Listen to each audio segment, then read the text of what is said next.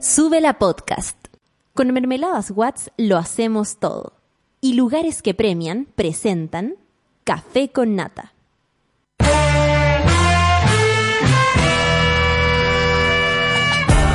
Cuando despiertas en otra sintonía, ves las cosas que otros no ven.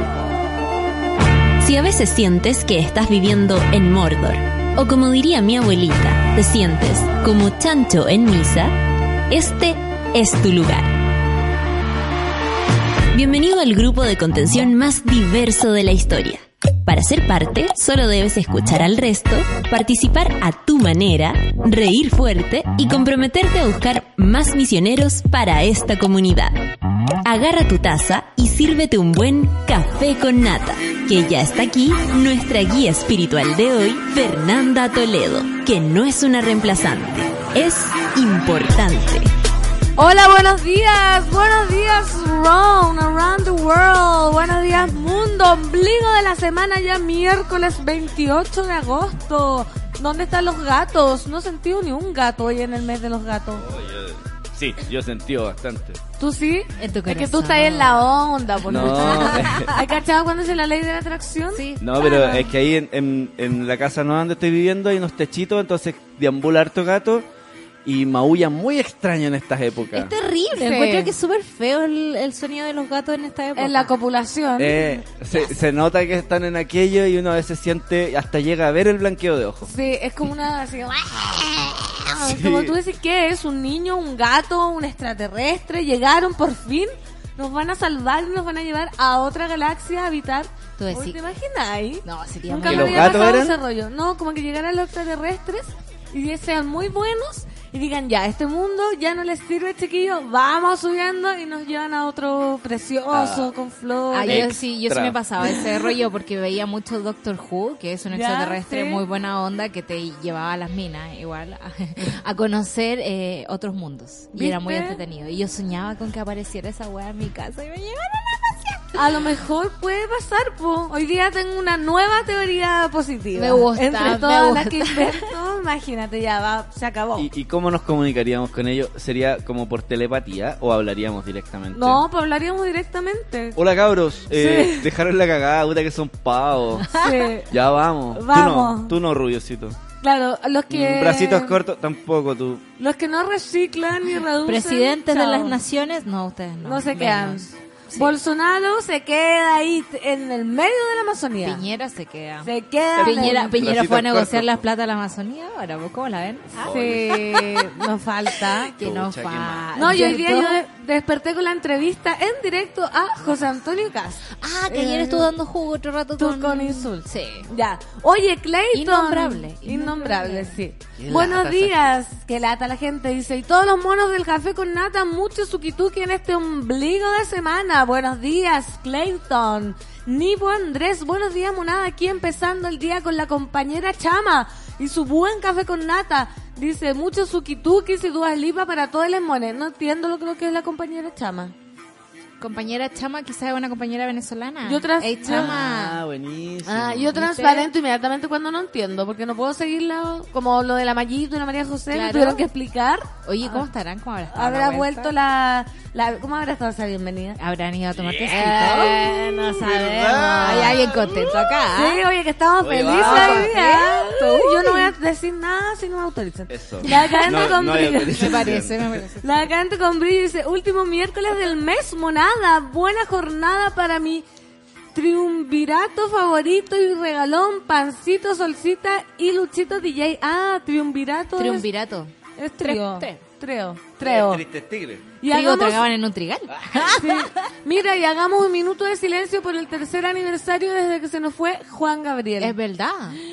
¿Qué? Hoy día se cumplen tres años de aquella cine, eh, siniestra historia. Atroz. es que yo ya no me quedo porque me acuerdo perfecto de ese día. Perfecto. ¿Qué estabas haciendo? Estaba en el Apumanque teniendo una discusión con lágrimas con Ya. mi pareja de ese momento. Cuando de pronto me vibra, me vibra, me vibra el teléfono y se murió Juan Gabriel y empecé a llorar por Juan Gabriel. No. Entonces ahí se, se acabó todo el sufrimiento.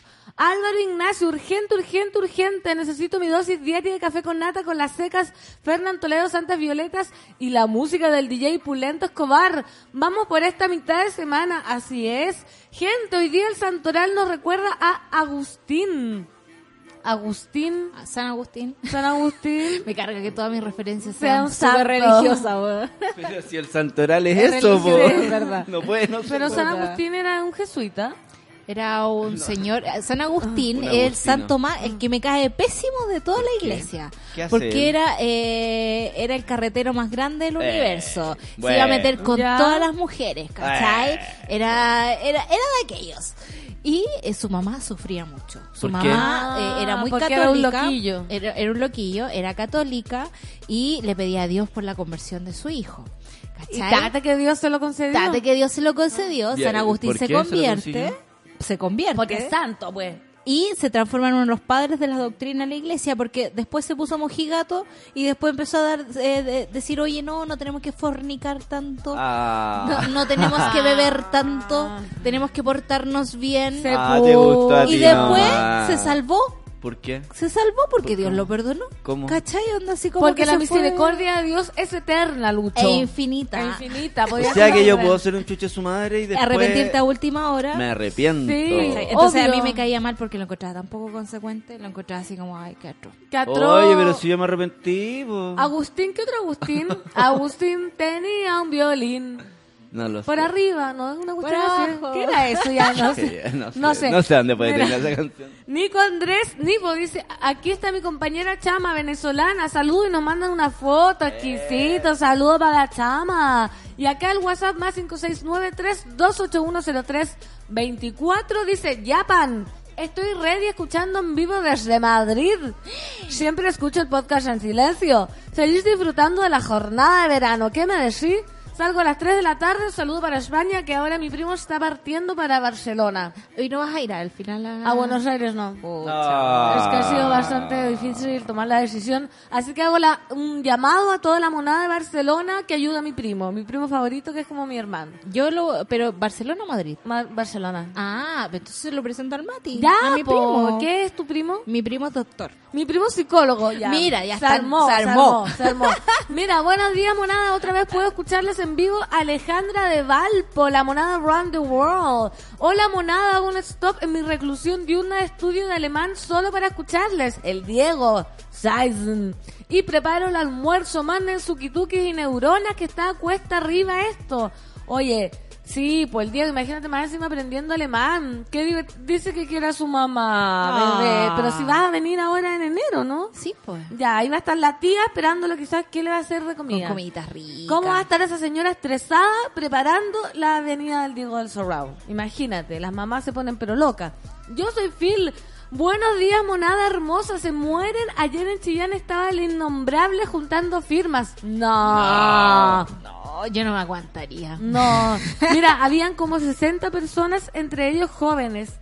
Ya pasé a menos de 50, yo pasé a menos de 50 metros de él y las ganas de escupir eran increíbles. Oye, yo entiendo ese sentimiento. Yo también. Pero uno es mejor que esa gente, ¿eh? Sí, Uno- y- uno tiene- Igual a veces uno está a punto de ser peor. ¿Cierto? Yo, Pero, yo una vez eh, estuve a punto de así como, como que sentir, eh, era el otro caso. Eh, en la marcha, una marcha de mujeres y todo eso, y, y el loco en Uy, Oh, realidad...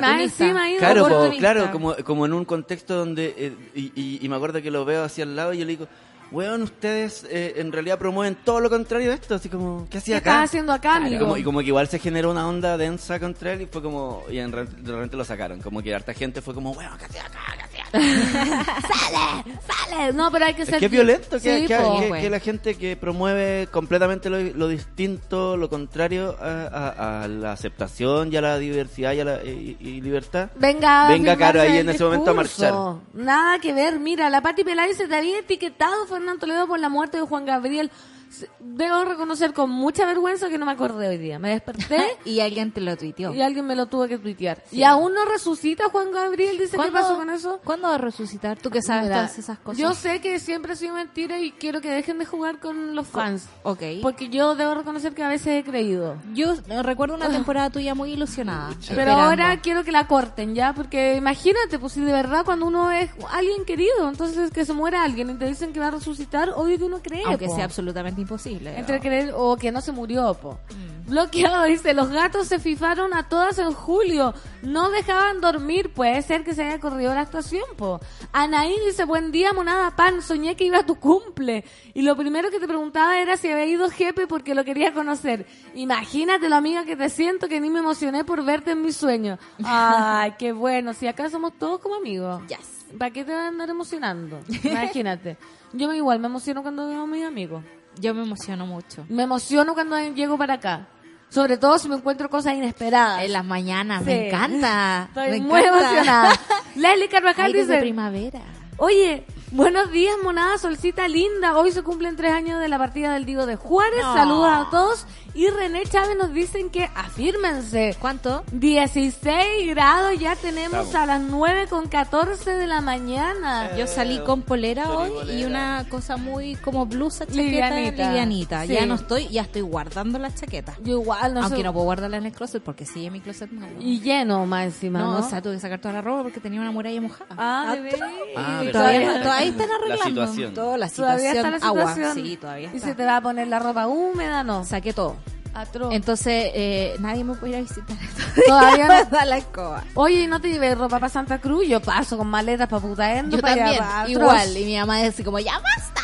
Mi mamá, ve tú dónde guardas esto, porque después en invierno estás preguntando dónde dejé el abrigo. Pero dejo las cosas, la- eh, todo lo que es verano está en mi otra casa de acá, donde mi tía. Y, eh, claro. Y invierno lo tengo... ¿Y otoño? Ah, y otoño, Y otoño aquí, ahora. bueno, ahora como está el cambio climático, oye, Se nos fue el otoño. Ahora el otoño. la primavera va a ser verano, atroz. Buenos días, Mone. Hoy será un buen día. Lo decreto, dice. Ayer vi un, vi un meme en Facebook y me acordé de ustedes. Dice San Ignacio, San Ignacio, que me baje la barriga sin gimnasio.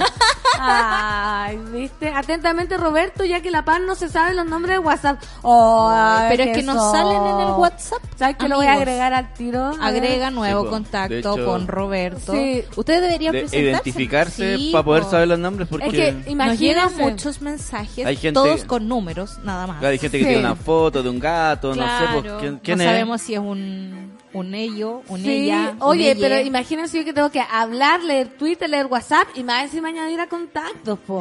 Estoy creando pero un, un, un cerebro pero superior, Me encanta. Después, ¿sabéis lo que podía hacer? Puedes aprovechar estos Ser mamá. ser- Eso no, ser- no, controladora aérea. Claro. Controladora Ah. aérea, ¿no? Es que esa es la gente que tiene que estar pendiente a muchos factores al mismo tiempo. Sí, sabes que yo soy buena para eso. Sí. Súper buena. De hecho, como que yo ya sé lo que está hablando ahí. esa- sé qué café se están haciendo. ¿Tú sabes qué café se está haciendo? Sí. Ah. ¿Sabes?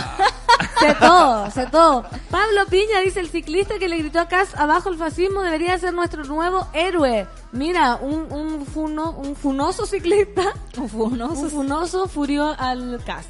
La orfelina acá, mira, dice, hola, hola orfelina, ¿cómo amaneciste hoy? Porque ayer amaneció mejor que antes de ayer. Y hoy habrá amanecido mejor que ayer. Ojalá. Orfelina, sí, tiene que ser así. La Ale Joaquina, solo un abrazo grande a todos los monos del café con nata. Pancito, ¿cuál es tu tema favorito de Juan Gabriel? Uf, qué pregunta. ¿Sabes que hay un tema de Juan Gabriel que nadie conoce mucho? ¿Ya? y que es muy raro en su composición musical, Ya. que no es ni ranchera ni balada, que se llama Luisa María, que se lo escribió la sobrina y está en el disco Pensamientos y es un temón que nadie lo conoce. Lo voy a escuchar. Mira, lo voy a anotar aquí. Sí. Luisa María. Escúchalo porque es muy distinto. Acá dice, soy Natalia de Madrid. La Natalia de Madrid, que, Ah, para que la bien. Dice, Pancito, ayer me leíste tres veces y casi muero de la risa. Ah, que fue el que La, dijo... la que dijo que le había, te mandaba escuchó mensajitos y no veces, leía. Sí, pero viste, estamos a, a mano. Mis mones más mines, por fin puedo mandarles un mensajito. Soy anti-Twitter, así que aquí estoy. Bienvenido. Muy bien. Siempre los escucho en el pasado y me quedo con ganas de comentar todo, dice. Por ahora decirles gracias. Me siento menos solo que ayer. Ay, el mono Benito. Oye, eh, abrimos todos los canales acá para que la gente que se sienta sola no se sienta nada sola. Sienta nada. ¿Sabes que yo ah, cuando me sienta sola voy a empezar a comentar cosas acá? me parece. En el café con O vaya, vaya a entrar así, permiso, me prenden el micrófono. Claro, en todos los programas. Total, como vivo cerca, puedo, Podrías hacerlo puedo llegar.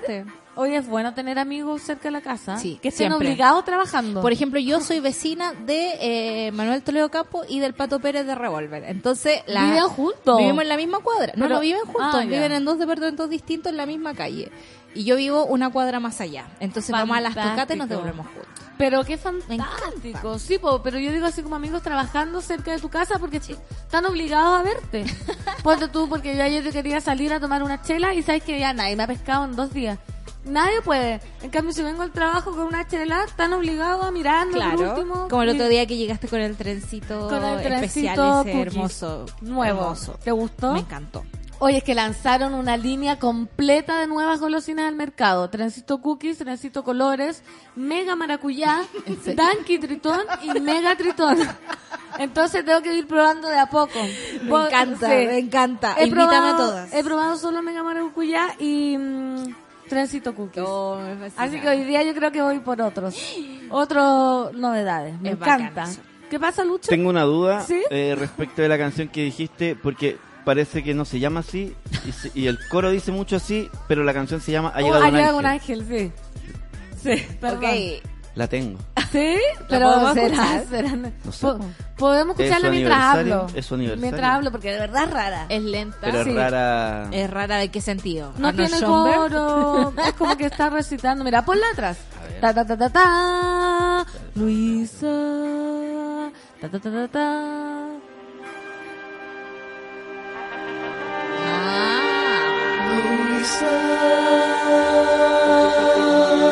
No sé, muy rara, es que este gallo es un genio. lo saben, lo saben. Luisa Quizás que estaba pensando. Como un ejercicio de coro. Sí, pero mira cómo parte.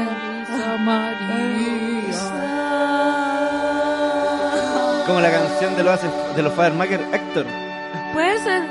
Mira.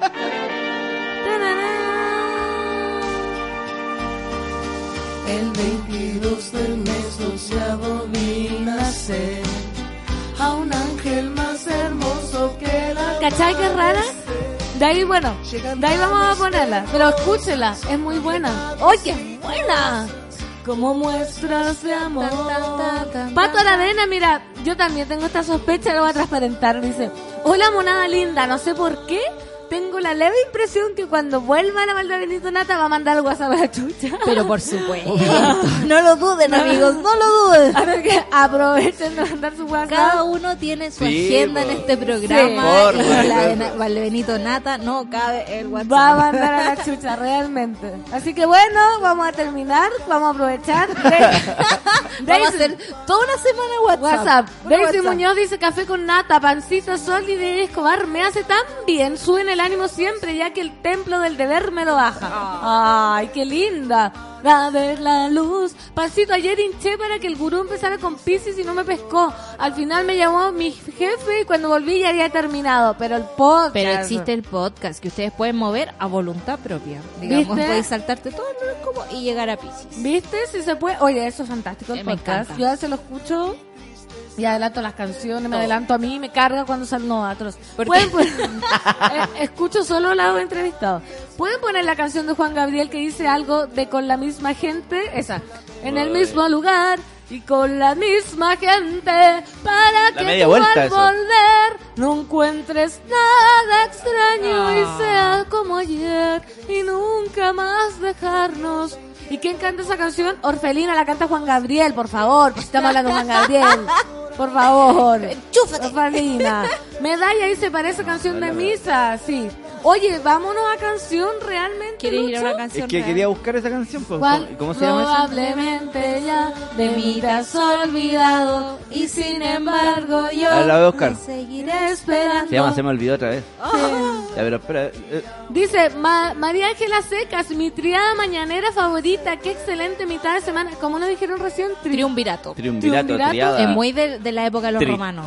Pero no ¿qué significa triunvirato? ¿Trío nomás? ¿Trío de personas? Busquémoslo en, en la RAE. Triada favorita, mañanera, qué excelente mitad de semana. Yo si me desvelo me mantiene despierta la bendición. Pucha, la bendición. Hay que darle un tate quieto, por ¿Viste que tenía que ver con los romanos? ¿Qué Magistratura de la Roma antigua, en que intervenían tres personas. Y una Ah. segunda acepción de la palabra es junta de tres personas para cualquier empresa o asunto. Asunto Nosotros café con nata. somos un triunvirato. Me encanta aprender palabras nuevas. A mí igual. triunvirato. Buenos días, dice Alejandra de K. Saludos a Solcito Fernán Toledo aquí en cama resfriada escuchando el café con nata. Oye, yo quiero felicitarme que no me he, que no me he resfriado. ¿Te vacunaste? No, pero no me he resfriado ni un poquitito. No, no he tenido, pero ¿te acordás cuando me quise resfriar? Sí, pero tomaste Caloa. Tomé caloba y, Y y se me bien. pasó. Mira acá la, la Natalia de Madrid dice, hoy hagamos un grupo de monos europeos para juntarnos en mucho hueveo. Pero por favor, háganlo, Pero porque háganlo. cada uno está como solo en los países y resulta que allá es más fácil moverse que acá. Sí, po. Entonces, por ejemplo, ahora la Josita está en Berlín y se juntó con el Diego, ¿cachai? De repente, no se pueden ir a Hungría a ver a la, a la Glory Sanz, ¿cachai? Oye, a Alemania, Australia, Canadá, México, háganlo. no háganlo, háganlo, háganlo. no sé- un grupo de WhatsApp. Háganse decir. Claro. Y es Oh. como, oh, hoy voy a estar en tal parte. Por Twitter búsquense. Y yo me, voy- me voy a agregar a ese grupo después. Sí, y yo agrego a mi primo.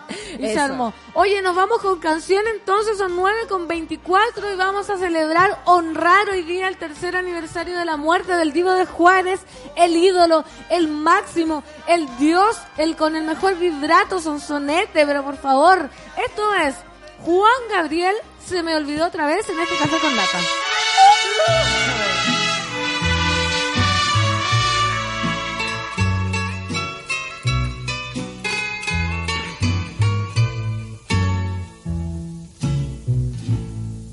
Probablemente ya de mí te has olvidado. Y mientras tanto yo te seguiré esperando.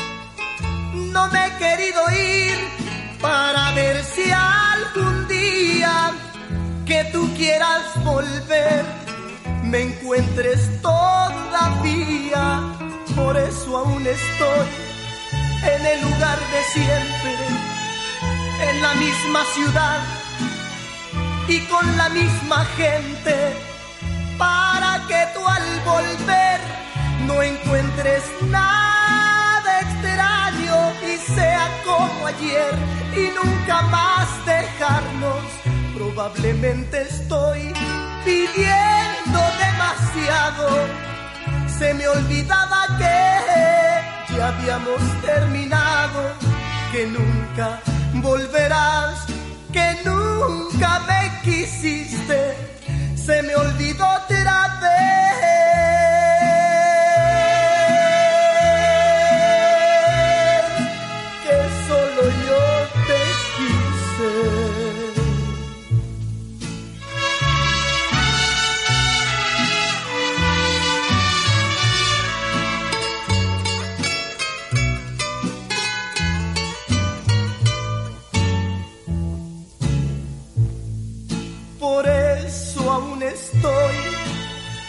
en el lugar de siempre, en la misma ciudad y con la misma gente, para que tú al volver no encuentres nada extraño y sea como ayer y nunca más dejarnos.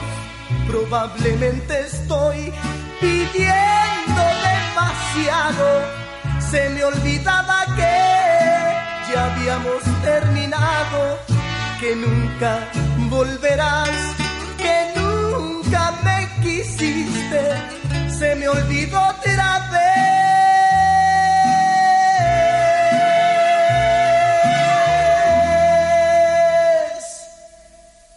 solo yo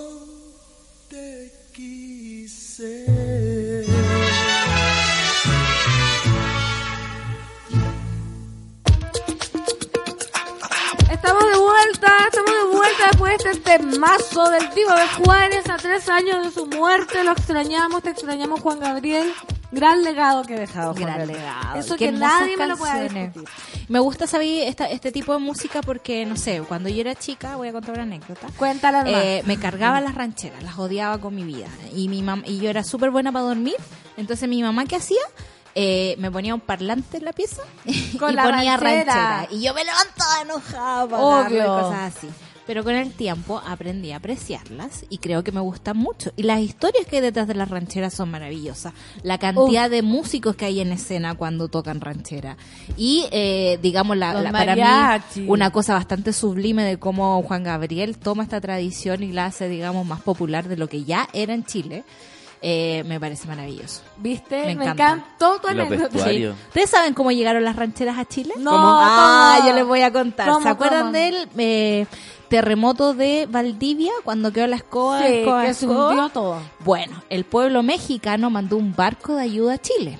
Y en ese barco venían músicos tocando ranchera. No. Y por eso la ranchera entró en los campos y entró tanto en, en Chile mismo, digamos, y se transformó casi en la música más, más, más folclórica que el folclore nuestro. ¿cachai? Qué lindo. Es una linda historia. Me encantó la A mí me historia. encanta esa Sabes historia. que la voy a contar ahora todos los días. puedes contar. Y voy a decir que tú me la dijiste, obvio. Yo te la conté. A mí me la contaron en clases de música. ¿Verdad? Sí, sí, El- fue muy maravilloso. El profesor, ¿cuál profesor? No me acuerdo qué profesor fue. Creo que fue eh, el profesor, el profesor El de teoría. eh, Profesor Girafales. profesor Girafales. No me acuerdo. Oye, pero qué lindo. A mí tampoco me gustaba la ranchera, me costó. Me gustaba Juan Gabriel siempre, pero más la balada, ¿cachai? Y adelantaba la me nace del corazón. Decirle que usted. Pero ahora me la hago, pero rechupete. Oye, pero ya, vamos, hoy día vamos a dedicarle el programa. ¿Puedo Sí, hacer una corta? Por Es que supuesto. justo estoy mirando en Instagram y este domingo, primero de septiembre, en el Museo Precolombino la entrada es liberada para la muestra de Sheila Hicks. ¡Uy, qué Ah, Así hermoso! que aprovechen, vayan. porque de verdad está muy linda esa, yo me la gocé. Voy a subir más fotos para promocionar esta web. ¿Cómo? Eso. Repítelo, Lucho. El domingo primero de septiembre, en O el sea, este Museo Chileno de Arte Precolombino, hay entrada liberada, por lo tanto hay acceso libre para la muestra que hay de, de Sheila Hicks. La de los hilos. Sí. Sí, oye, Que es que de verdad es maravillosa. Quiero puro ir a verla, no he tenido tiempo, pero Vayan, me voy vayan, a vayan. hacerla. ¿Hasta cuándo Oye, está? Tú sabes. eso está hasta enero en realidad. Ay, qué hermoso, Pero, pero ustedes Pero saben que pasa gratis. demasiado rápido lo Sí. que queda del año. Entonces... Y de repente es como enero, es la última semana y no Sí, fuiste. po. Es Sí, terrible. y más está el gratín, guardas esa plata para una cervecita Sí. lado. Claro, o comprar Sí. un souvenir en la Vayan tienda de siempre para el precolombino en realidad. Sí. Eso les digo. es es lo muy máximo. lindo lugar. Oye, el acontecer nacional e internacional no se detiene. El acontecer criollo no tenemos información acerca de la Mayito y la María José. No han dicho nada. No han dicho nada de la maleta, la bienvenida, pero vamos a hablar de eh, noticias noticiosas porque tráfico de migrantes chinos. Ex alcalde ganaba entre hasta 600 mil pesos por carta de invitación. Así es. En mayo pasado, 11 personas fueron formalizadas por tráfico de migrantes chinos, con lo que se dio a conocer la red más grande de este tipo que funcionaba en el país. Entre ellos, había varias autoridades. El ex el alcalde de los Andes, Aconcagua, Mauricio Navarro, el ex gobernador del Choapa, Alex Trigo, e incluso un entonces funcionario de la Cancillería, Alex Brito. Además de varios ciudadanos chinos fueron imputados. Si me acuerdo que nosotros estábamos ahí en San Felipe sapeando, porque se decía que nuestro el alcalde de San Felipe actual ¿Ya? estaba involucrado, pero por lo que veo, no. No, eran Se- otras personas. Eran otras personas. Según la investigación penal pública, la tercera, el modus operandi era gestionar cartas de invitación falsas firmadas por autoridades chilenas en que se argumentaba que se trataba de empresarios chinos que venían al país por negocios, lo que no era real. Esas cartas se presentaban en los consulados de ambos países y se obtenían visas para ingresar de forma ilegal al país. Según la declaración de Navarro, a la que tuvo acceso el diario, el exfuncionario de la Cancillería le ofreció participar del negocio y me indica que los honorarios asociados a esta gestión fluctuarían entre los 300 y 600 mil pesos por carta, dependiendo del número de personas invitadas. Claro, porque en una misma carta podrías incluir, no sé, pues, a tu familia completa o a una sola persona. Entonces ahí la cosa Hay cambia. suelo los honorarios. Oye, pero qué y le llaman- terrible. Le llaman honorarios. Honorario, o sea, ni una. Ni una, ni una sí, tiene honorario por po. trabajo. Imagínate. Además, el origen de estos fondos, conforme me señaló, dice relación que Alex Brito mantenía vínculos con una agencia de turismo a la que le interesaba hacer cargo del traslado y gestión de los ejecutivos chinos en Chile, la que recibiría directamente el pago desde las empresas chinas. Qué heavy. En el fondo tenía una triangulación para que no llegara directamente a él de, de la plata y pudiera ser menos rastreable de lo que es a través de otra persona. de otro medio. Mira, respecto a las 18 cartas para que ciudadanos extranjeros ingresaran ilegalmente a Chile, Navarro aseguró que en todos estos casos no fue la carta de invitación el instrumento para el otorgamiento de visas, sino la irregularidad administrativa en que incurrieron quienes otorgaron las visas sin requerir los antecedentes que debieron ser exigidos. El exalcalde además detalló que luego empezó a hacer negocios con otro imputado en el caso, el ciudadano chino Chilin Wan Na, quien se presentaba como un inversionista más serio. Oye, pero heavy, estamos estamos con el mundo vuelto, o sea, haciendo leyes terribles por un lado, pero pasando por debajito. Claro, o sea, cuando la migración es negocio, eh, da lo mismo, ¿cachai? Podía hacer el negocio como quieras. En el fondo, tenemos una cultura muy llevada por la plata. En el fondo, si los migrantes fueran negocio para alguien, créeme que las leyes que se están haciendo ahora no serían tan eh, restrictivas como estamos tratando de ver en este momento. Entonces, es terrible lo que pasa con esto. No es primera vez que pasa. Recuerdo una vez ver un reportaje mega en la tele, con una música horrible, muy poco apropiada eh, de un montón de alcaldes de estación central, o sea, no alcaldes, perdón, gente de estación central que eh, también vendía cartas de, mm, de, invitación, pero para eh, haitianos. ¿Cachai? Y después los llevaban, llegaban al aeropuerto, los iban a buscar ellos mismos y los trasladaban a un lugar donde ellos decidían que iban a vivir y en el fondo de ahí al tráfico de personas estamos pero Sí, a, a un pues, paso. totalmente. O este mismo empresario, eh, ¿cómo se llama? Ah, Que es de la sexta región, es como cercano a Santa Cruz. eh, No, no le tengo. Francisco Javier Errázuri. ¿Ya? Francisco Oye, Javier nombre. Errázuri, que te- Tiene una viña. Mira, Charlie, dieron con una polera a Juan Gabriel. ¡Ay, qué hermosa! Ya. Perdón, continúa. Francisco Javier Errázuri. bueno, Ya. es un día especial. Sí, sí, sí. Es un día especial. Francisco Estamos, estamos Javier- ok. estamos Francisco. Javier Errázuri que primero se compró, digamos, todo el camino de Santa Cruz hasta Pichilemu y lo transformó el paisaje plantando puros pinos para para vender. Eh, en algún momento también tenía un montón de trabajadores en sus predios, digamos, que ya bordeaban la esclavitud humana. Y es- nosotros pensamos la esclavitud como algo que fue hace mucho tiempo, que, que está lejos de nosotros, pero en realidad está mucho más cerca. Todo y está muy lejos. Son cosas que pasan muy lejos de uno. Claro. Eso. Y cuando alguien, eh, digamos, juega con las ilusiones de una persona o con la legalidad de su permanencia en un país o no, como en este caso, es súper terrible. Y yo no sé por qué, digamos, eh, seguimos pensando que los migrantes son malos, que vienen a robar, vienen a quitar puestos de empleo. Pero fíjense aquí cómo alguien lucra con las esperanzas de otra persona. Totalmente, si es cuando les conviene nomás. Oye, la monada ¿Qué acá nos manda un notición. Mira, Luis Jara, animador y cantante, debuta en el stand-up junto a comediante argentina. ¿Qué me decís? Eso nomás quería decir. Como tiembla Natalia. Tiembla Natalia Carolina. Me- Viene Luis Jara, deberíamos tener un contacto en directo para que ver qué opina Natalia de la carrera de Luis Jara. No, la Natalia está ahí con la doctora Po, está haciendo su propia carrera. está haciendo su propia- Vamos a ver a Natalia ¿Qué en el, importa? en el juicio. ¿Te imaginas la Natalia? Caso cerrado. Bueno, fue de, de, De de público, público, a caso cerrado. y según nos contó, la retaron por reírse. Sí. Es que imagínate. Silencio. Pero nosotros le preguntábamos así como, onda, ¿esto es verdad? Claro, esto es verdad. ¿Cómo es la doctora Polo? Claro. Es. Mira, tres leche con manjar. Gracias por comenzar esta mañana junto a Juan Gabriel. Es uno de los recuerdos más lindos de mi infancia. ¿Viste? Cuando mi tata los fines de semana se levantaba full volumen cantando sus temas. Besitos al cielo, tata. Ay, qué ¿Viste? lindo. Si Juan Gabriel, oye, tiene... ¿Quién no tiene historias con, con Todos Juan tenemos Gabriel? historias con Juan Gabriel. Hoy, hoy día es un día bonito. Hoy Sí. día es el concierto de Yorka. Oye. Sí, vamos a estar ahí. Y yo solo les quería recordar que eh, a las siete y media abren las puertas y a las ocho parte puntual Alejandro y María Laura, que son los invitados que tienen.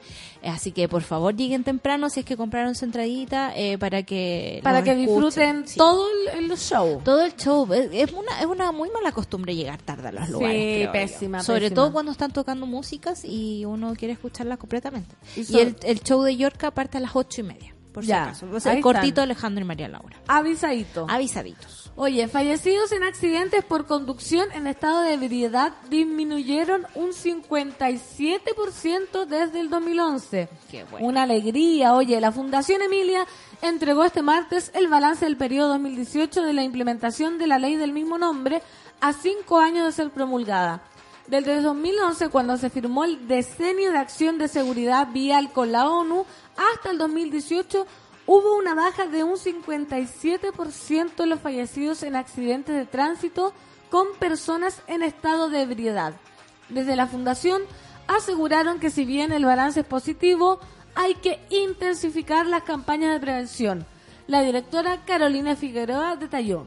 En función del perfil de las víctimas, nos damos cuenta que el 24.2% corresponde a mujeres y el 75.8% a hombres. Esto significa, en definitiva, la siniestralidad vial tiene variable de género en cuanto a víctimas, en cuanto a imputados. Claro.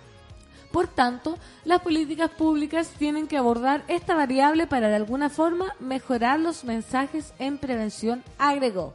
En ese sentido, Figueroa explicó que plantearán modificaciones al Congreso, añadiendo que lo que queremos plantear básicamente es volver a repensar de alguna forma la ley de tolerancia cero para que repensemos en bajar tipo de 0.8, que es la conducción en estado de ebriedad, a 0.5, igualándonos a otros países OCDE. Que no se entere el acte. Sí, no se entere el OCDE. En el desglose de víctimas fallecidas bajo el delito de conducción en estado de ebriedad del 2018 son 6 ciclistas, 25 peatones, 68 pasajeros de vehículos, 2 conductores de motocicletas y 48 conductores. En el estudio no se consideraron los accidentes en que esté involucrado el consumo de drogas, ya que recién este año comenzó este tipo de fiscalizaciones. Oye, noticia muy ad hoc para alertar el 18 de septiembre. Claro, sobre todo eh, aquí alegrarnos porque las buenas costumbres se hacen leyes Sí. y con la ley Emilia, digamos, algo que todos veíamos como un asunto de sentido común, ahora la gente está un poco, o sea, tiene un- una función persuasiva, ¿no? La gente se está cuidando más, está dejando de, de tomar cuando maneja o cuando, o, o si están en, en estado de ebriedad tiene una conducta un poco más responsable en ese sentido y eso eh, realmente disminuye los números y en el fondo es como si nadie te lo dice como que pareciera que nosotros Sí. no podemos tomar la iniciativa con respecto a esas cosas ¿cachai? es como es loco pero las leyes tienen esta función disuasiva y está funcionando entonces deberíamos alegrarnos por eso y seguir digamos endureciendo un poquito Seguir eso. endureciendo la Sí. ley, pero mira, acá nos llega un WhatsApp ya que dice, monos, bajaron las muertes en accidentes de tránsito por consumo de alcohol, pero se dispararon las muertes por uso de celulares en la conducción. ay pero es que esa cuestión yo la encuentro increíble o sea pero que es tan increíble como conducir curado. Eh, claro, Es po. como lo que uno dice, las buenas vamos costumbres se hacen leyes, vamos a tener que hacer una ley al respecto. Porque Ley aún- WhatsApp. Ley WhatsApp, así como deja de ver tu WhatsApp en el... En yo el- lo veo en la carretera, te juro. Sí, es como una cuestión que miro para el lado y digo, este tipo se va tirando como para el lado y miro y es como, obvio, está pegado al celular. Está y es como tú decís, pero vamos en la carretera, tenés que tener full atención. Sobre todo, no es como... Porque más encima ahora existe la tecnología como de tener tu WhatsApp en la pantallita de adelante, Que si te hable. que te hable, que te diga cosas, tener manos libres, qué sé yo. Le decía a Siri que te lea la cuestión. Hay formas, pero en el fondo cuando tú te miras un, un celular, perdís atención con respecto al lado. Total, y más encima, si miráis el celular, ponte tu Instagram. Pero imagínate, imagínate tú vais peleando con tu Claro. pareja, con tu mamá, o no sé qué, ahí perdís, pero full concentración. sí. O sea, el llamado es a la gente que ya pare con la cuestión de los celulares mientras va conduciendo y también a los pasajeros, los copilotos que le digan, Sí, ¿qué haré falta? Yo soy mejor copiloto. Me encanta. Soy soy esa copiloto que, que conecta los celulares a las cosas, a las pantallitas, que pone la música, que va mirando el mapa y que dice así como, no, mira para adelante. Sí, mira para po, adelante, por obvio. favor". Yo también, como si alguien toma... Oye, ¿te lo leo yo? Claro. ¿Te lo pongo yo? ¿Te Sí. busco yo la cuestión? Le pongo Porque- play a este audio. Sí, porque no se puede hacer así. Y lo mismo cuando están curados, este 18. Si va a manejar, no use las llaves. Y si ves a alguien curado, no te subes al auto y trata de, de disuadirlo de que se suba. Y por mucho que me guste demonizar a los automovilistas, porque sí, me caen mal, eh, también hay que decir que nosotros, eh, peatones, cometemos el mismo error. O sea, yo siento que en algún día me voy a caer por estar mirando el celular y el Twitter de Subela, ¿cachai? Sí, po. Onda, de repente tenemos que dejar esos hábitos, tenemos que mirar adelante. Cuando te subí al metro y están todos pegados al teléfono, lo entiendo, no queréis ver a nadie Sí. en realidad. Pero eh, también es bueno como mirarse a los ojos, decirse hola, como incluso en el ascensor. Eh, de- despegarnos un poquito del dispositivo porque no, no estamos a nada que el dispositivo se transforme en una, una extensión Sí. nuestra. Yo también me he visto eso de mirando, como chocando con Sí. la gente caminando y digo, puta, que soy pava. y hay como que mucho vergüenza espacio o hay mucho Sí. espacio y tú decís esto me pasó por estar mirando el celular Por estar mirando el celular. O he visto gente que va a chocar conmigo también. po. Claro. Entonces uno dice, pucha, nada que ver. miren para adelante Miren, mira, para adelante, como ese. Ahueonado Carlos. Eh, bueno, Cristian, el abuelito amoroso. Sí, así dan ganas uno de decirse uno mismo. Sí. De decirse una misma. Menos mal que me saqué una foto antes. Dice ahora que es ultra famosa será más difícil, dice la orfelina. No, la nata es igual, igual. Ahora solo que conoce a la doctora Polo, que ya es como ya lo máximo. Yo creo que ya es lo máximo la doctora. Ya, ¿quién más que la doctora Polo? cuando conozca a un presidente pero Pero no vale uno más que bueno la- sí. cuando conozca a Greta A Mujica. Thunberg A Mujica. Angela Merkel Imagínate, porque ya Jennifer López yo prefiero a la doctora Polo. sí yo también juro. prefiero a la doctora Polo Sí. porque Jennifer López solo flota Solo flota, doctora Polo habla, Claro. tiene juicios valóricos. Tania Alegría dice, anoche soñé con Fernán Toledo, Santa Violeta y Escobar el DJ.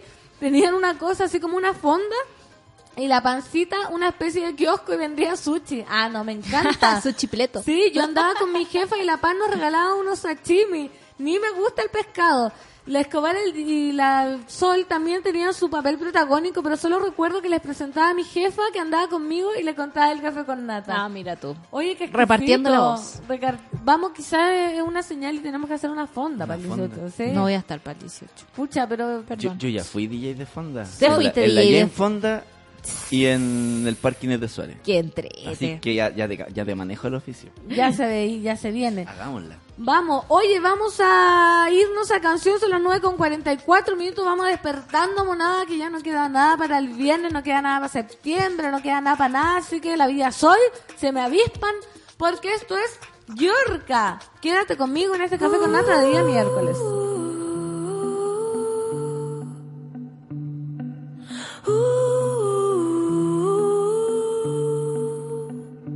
Quédate conmigo. Quédate conmigo. Conmigo. Oh, oh, oh, oh.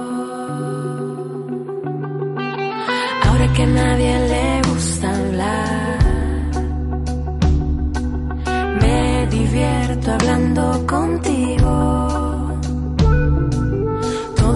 vuelve más natural.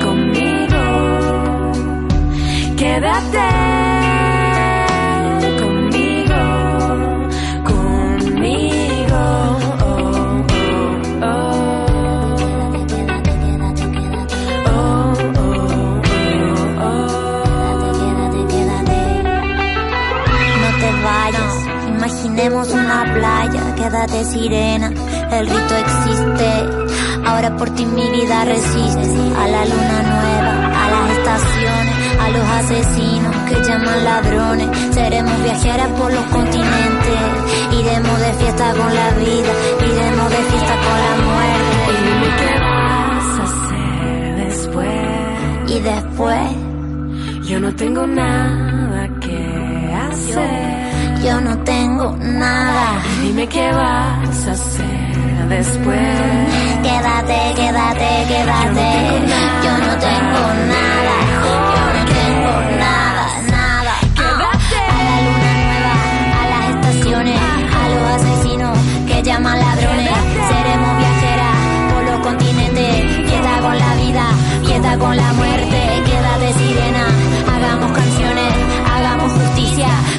Conversaciones. Seremos viajeras por los continentes. Fiesta con la vida, fiesta con la muerte. Mariel, Mariel. Yorka,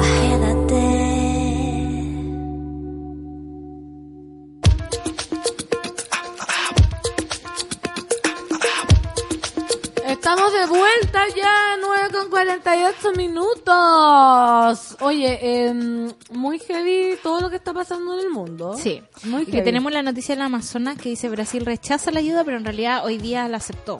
Que es la ¿Sí? noticia que está al lado en destacados, por si la quieres abrir. La, la, el- ¿La aceptó ya? Sí. A ver, ¿cuál es? Mira, abajo dice Bolsonaro abierto a recibir ayuda a la Amazonía siempre que su ma- gobierno maneje el dinero. Ah, ¿La tenía ahí al? No la encuentro. Yo te la, yo te la abro. Ya. Habla, habla y yo te la busco. Ya. Que lata igual porque en el fondo mientras esta gente discute por egos, se sigue quemando la weá. Sí, po. Y no avanzan y están solo discutiendo por el ego.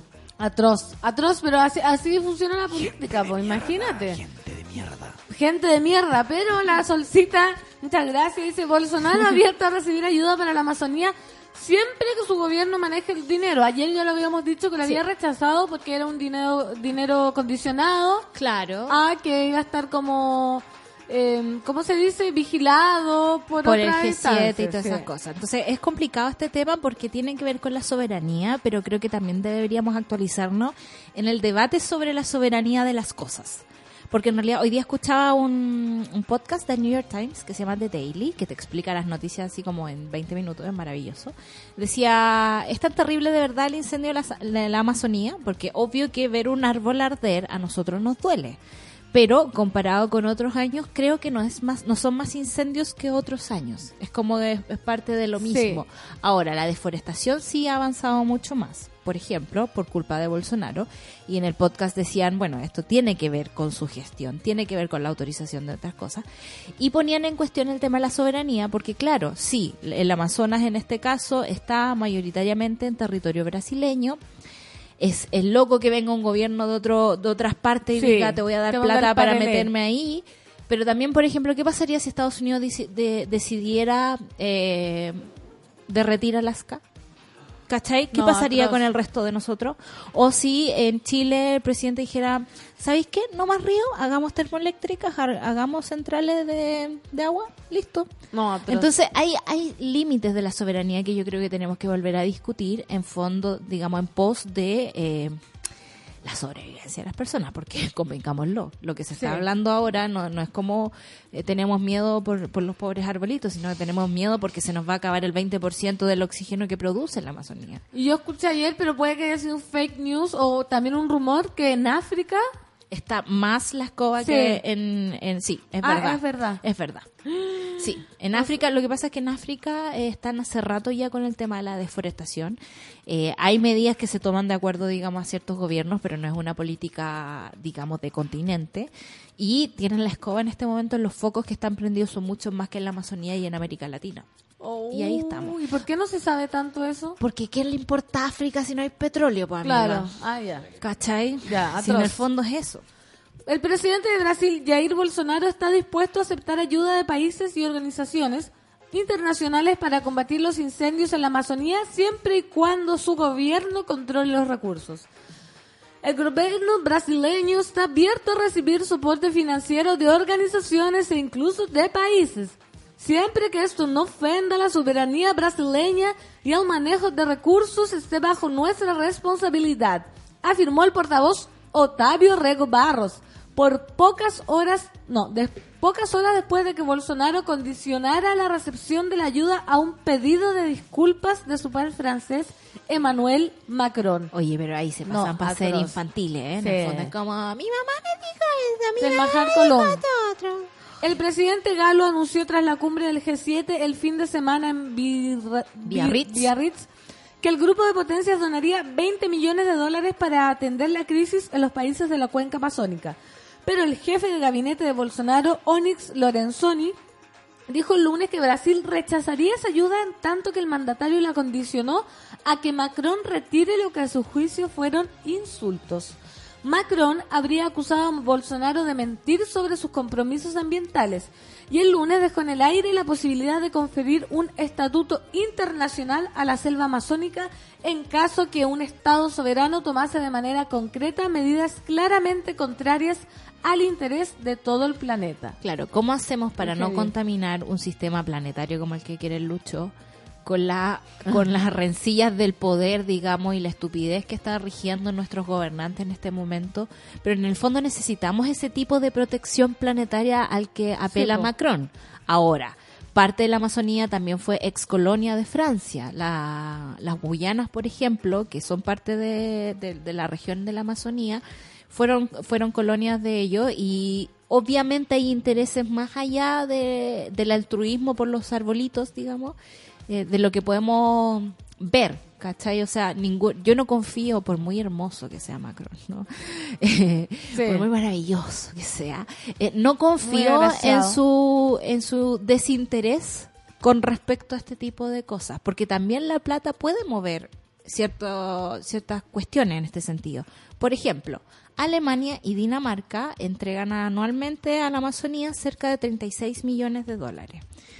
Y eso se reparte entre las distintas ONGs que eh, trabajan ahí. Ahora, este año se retiró ese presupuesto. ¿Y por qué se retiró? Porque Bolsonaro dijo, voy a eh, sacar a la gente a cargo de estas ONG, las voy a cambiar a todas y cambió todos los directorios y por lo tanto las políticas que están orientadas hacia un lugar van a estar orientadas a otro lugar. Entonces, claro, cuando tú empezás a acorralar a un mandatario con respecto a las plata, es posible mover ese tipo de iniciativas para un lado. Pero ¿qué pasa si este tipo de cosas se contaminan? Como ya está enfermo contaminado con Bolsonaro a cargo. ¿Quién podrá defendernos? Ahí ¿Cachai? está. En el fondo es como que siento que esa es la, la, la prerrogativa ahora. Como que, ¿cómo nos salvamos de esta? ¿Cómo nos escapamos de, de la rencilla estúpida que están teniendo estos dos colegiales, digamos? Y que no van a bajar, si eso No van a pasa, como bajar, que no bajan el moño porque están tan cegados por su la lucha de egos que no, no tiene sentido pensar que va a haber como una toma de conciencia. Claro. Entonces, ¿pero quién va a tomar esa conciencia? Porque no podemos permitir que los bosques se sigan quemando. Alguien tiene que hacer algo. Alguien tiene que hacer algo. O sea, yo tengo susto por los incendios que se van a provocar en Chile este año, porque estoy Sí. segura que combinada con la poca agua que hay, los vientos que van a haber, eh, las temperaturas altas, vamos a estar en la misma situación en cualquier momento. Sí. O sea, es como... Yo Ojalá- el fin de semana vi en la carretera que estaban limpiando. Ponte Ah, tú, estaban limpiando ya las, las líneas eléctricas, que en el fondo si salta una chispita de ahí puede provocar un incendio y por ley tienen que limpiarlo. si Pero claro, pero por favor, algo, una esperanza que se están haciendo cargo. Sí. Por lo menos lo viste. Lo vi, Es, lo vi, es sí. real. La recusación de la ayuda del G7 preocupó a los nueve gobernadores de los estados amazónicos de Brasil, que instaron al mandatario a flexibilizar su posición en una reunión en Brasilia. Las posturas de Bolsonaro en materia ambiental ya llevaron a la paralización del Fondo Amazonía financiado por Noruega y Alemania. Esas eran las platas que llegaban anualmente. ahora Dije ya- Dinamarca, era Noruega. Noruega- Mira que perdía. Noruega Ah, y Alemania, perdón. Solcita. Noruega no, pero Alemania. acá estamos, estamos. Noruega y Alemania. Estamos Noruega y. Alemania. Noruega y Alemania. Eso. Oye, no, ¿por qué me llegaron como puros virus? Ah, por el hashtag. Ah. El cuidado del medio ambiente debería ir más allá de las fronteras nacionales porque nos afecta como humanidad, dice Dani. Clayton Arruda, o sea, el bozo incentiva la quema, queda la cagada y recibe plata para desviar como le plazca con su manga de milicianos. Es insólito. ¿Cachai? Que más encima es eso. Porque el tipo es capaz de inventar eh, cosas como Donald Trump y mover la situación a su favor. O sea, igual va a llegar plata para cuidar la Amazonía, pero quizás las puede desviar y hacer otras cosas, ¿cachai? Sí. Entonces, como... uf. Imagínate. ¿Quién hace eso? Mira, acá dice, hagan un crossover por favor con las caseritas. Feña un día que vayas. Mira, me dicen Feña, nadie nunca Mira. había Feña. Feña. Mira, Feña. Buenos días, querida monada. Pancito, solcito, luchito. Soy Jen de Chardonnay, en Francia. Para que me agreguen al WhatsApp cuando tengan tiempo, obvio. No quiero presionar a la pancito multitasking de putando. Ya te agregué. Mira, mientras leía, te estaba agregando. Jen de Chardonnay. Qué hermosa la canción de Juan Gabriel. Se llama como mi madre. Ay, Luisa María. La que habíamos dicho. ¡Ay, qué lindo! Sí, Juan Gabriel está on fire. Y eh, le voy a leer eh, app.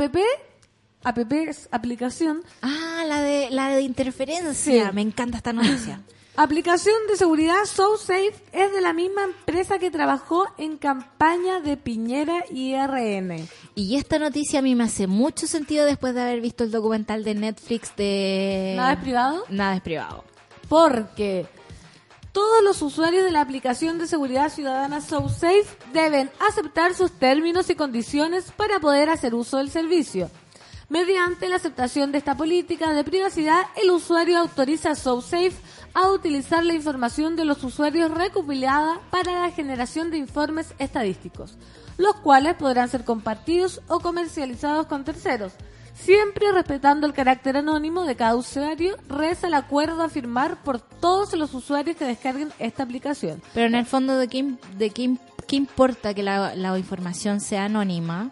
Sí, igual van a vender tus datos y van a servir para eh, mover ciertas cosas por otra parte. Sí, esta es la que dicen como marihuanero en la plaza. Claro, que dice así como, veo una niña sentada en el banco con cara de Peligroso. peligro. Hay una mochila botada, bomba. Claro, bomba. Claro. Según su sitio web, esta aplicación tiene contratos con 27 comunas del país.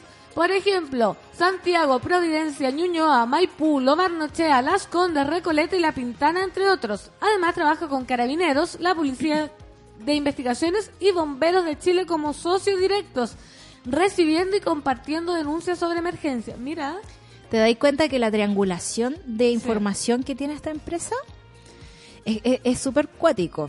Ahora, a- saltemos Sí. a la parte donde dice... ¿Un sí. artículo? Sí. Un artículo publicado por CIPER en enero del 2018 titulado InstaGIS, el gran hermano de las campañas políticas financiado por Corfo, devela el trabajo que ha realizado la empresa en torno a la política. Sebastián Piñera utilizó el software de InstaGIS para su campaña presidencial, herramienta que también tuvo relevancia en la elección municipal del 2016 y parlamentaria del 2017, siendo contratada y utilizada por 10 políticos de Chile Vamos. Con el resultado de que 8 de esas 10 candidaturas ganaron. Imagínate. por el uso de información. Si el tema de la Big Data en estos momentos es algo que nosotros estamos súper ajenos, salvo el enojo que nos provoca cuando nos piden el root cuando vamos a comprar algo. Eh, pero versus las cosas que se consiguen con los datos nuestros son absolutamente increíbles. Impactante, porque usted dirá, ¿qué pasa con nuestra información? De acuerdo a lo publicado por CIPER, el negocio de InstaGIS consiste en entregar un mapa georreferenciado con información importante de los ciudadanos chilenos, que eso los políticos se lo hacen chupete. Por supuesto. a través del cruce de distintas bases de datos. El software puede dar con patrones de consumo, comportamiento y en última instancia preferencias políticas de los chilenos. Y ahí es cuando uno empieza a dudar de este tipo de cosas. ¿Por qué? Porque esto, esta gente se especializa en hacer perfiles de gente que, ponte tú, están los que absolutamente convencidos de su tendencia política y los que no están convencidos de nada. Y en esos que no están convencidos de nada, tú podías entrar a meterles, no sé, pues campañas de eh, fake news a través de WhatsApp, que fue lo que pasó con Bolsonaro o eh, podemos eh, direccionar eh, el odio o la apatía a ciertas campañas por Facebook y dejar a esa gente que estaba antes en nada eh, moviéndola, digamos, a tu voluntad de acuerdo a la tendencia política Sí. que haya pagado por los servicios de esta empresa. Entonces, por eso es complicado que una empresa que eh, Que venda su producto como seguridad. Claro, que, Este- que- o sea que en el fondo el, uno podría creer que este es su primera, su primer emprendimiento, ya una aplicación sobre seguridad, pero en realidad es el insumo que le permite vender después esos datos y hacer campañas políticas eh, absolutamente exitosas, moviendo la voluntad de las personas. Y eso es lo complicado de todo esto. Y eso es lo complicado también de que esta gente tenga ne- nexos con nuestro gobierno. Estamos, estamos, el chancho está tiradísimo. Sí. Está tiradísimo. Mira, Interferencia fue a las oficinas de Intagis, la empresa controladora de SoSafe, para preguntar sobre la protección de los datos de sus usuarios y el alcance del punto 12.000 no, 12.7.6 12.76 de sus términos y condiciones, donde se requiere autorizar a que SoSafe comparta o venda informes elaborados con datos de sus usuarios, respetando el anonimato de estos. Pero, por supuesto, no fue posible ingresar a las oficinas, así como tampoco contactar por vía telefónica a su O representante. sea, más encima esta gente se hace los tontos. Porque te das cuenta que cuando uno in- eh, instala una aplicación, uno acepta los términos y condiciones. ¿Quién sabe la paja leer las 20 páginas de términos y condiciones? ¿Alguien ha descargado aquí SoSafe? Yo sé que el, eh, el Luis Fepimpin parece que la tiene. Porque nos contaba así como de los comentarios idiotas que llegaban así como... Hay una niña pasando Claro, su perro". ¿habrá pasado como algo realmente positivo con esta aplicación? Me pregunto yo, ¿cachai? Como hoy están robando acá en la casa al frente, ven... ¿Sabíais que en términos encuentro que son positivas estas cosas en términos de información?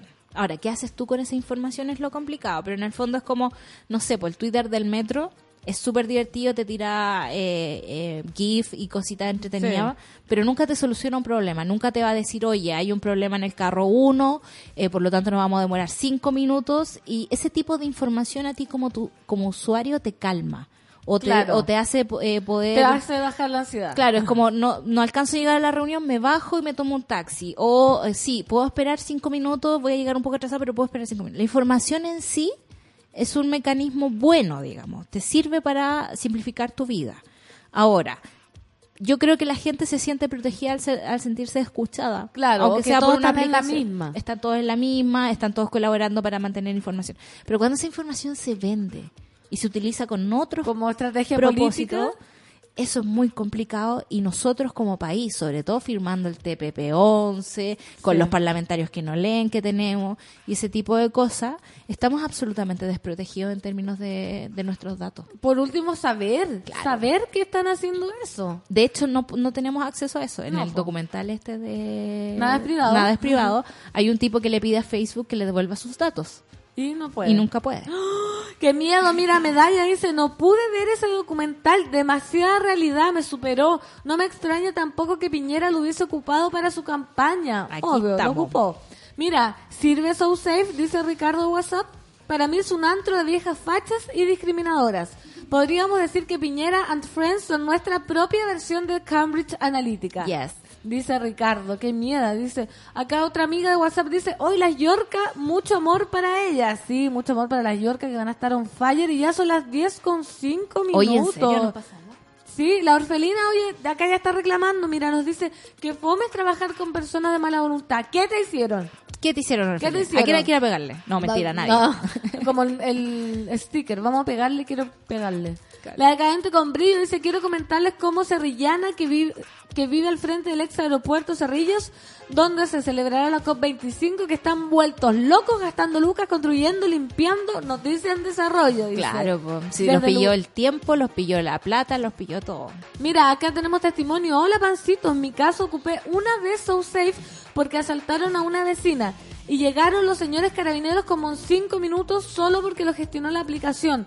Porque si los llamo directo llegan como en tres días. Ah, pero ahí está totalmente positivo el, el balance de SoSafe. Porque seguro hay alguien que paga para que los pacos se muevan más rápido a través de la aplicación la, que de... la misma de Claro. aplicación, po. o el mismo Piñera que se puede recibir los datos. Y ahí vemos cómo se empiezan a mezclar el mundo de lo privado y lo público de muy mala manera. Sí, po. Mira, So Safe. Ah, el otro día funcionó. Estaban taladriando una pared en San Diego y lo publicaron como tres días en So Safe y llegaron los carabineros y detuvieron a los gallos.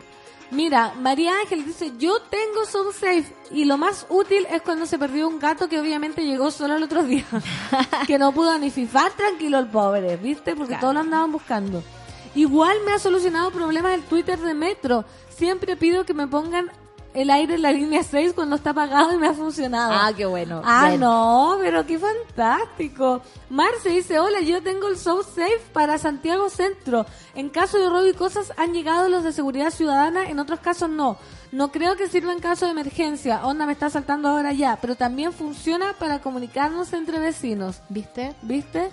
Medalla dice, eh, ya lo dijo Shakira. Aquí abajo nos manejan como bichos de ajedrez. No son. Eso. ¿Viste? Oye, me encanta, sí es verdad. La decadente con brillo dice, pero si cuando compren un bono médico con IMED ya nos robaron los datos. Claro. ¿Se acuerdan del tipo que reclamó hace años y le hacen ir a comprar los bonos a la punta del cerro por negarse a usar IMED? Bueno, ahí te pillan hasta la huella digital. Claro, po. y ahí también tenemos el problema de que los abuelitos no se adaptan muy bien a esos sistemas. Y es como las políticas públicas están resultando para cierto tipo de personas y no para todas. Están quedando atrás. Mira, hola, soy Vivi, usé So Safe una vez porque una amiga estaba tratando de mudarse y su pareja abusiva no la dejaba. Los carabineros llegaron en menos de cinco minutos. Oye, qué bueno saber esto igual. Claro. Porque sabemos entonces que por la aplicación llegan efectivamente más rápido los Porque tienen convenio con un privado. Si eso es lo que a mí Sí. me da rabia, ¿por qué no hacen la pega, digamos, que tienen que hacer siempre? Ya, pues, pero por eso, si, si necesitan ayuda rápida, instalen la cuestión nomás, pues, ¿sí que vamos a hacer? Imagínate. Vender entre- nuestros datos. Vender nuestros datos para que nos atiendan mejor. En esa estamos, Dios reclamemos mío. mientras. No, no me gusta. eso. Pablo Fatori, te amo tanto, pancito, quiero ser tu amigo para cagarnos de la risa. Ay, amigo, amigo es que puede ayudarte a ver la vida más linda. Oye, nos vamos a ir a canción, pero esta es una canción muy especial. Porque se la vamos a dedicar a nuestra maravillosa Carla Sánchez, que está hoy día de cumpleaños.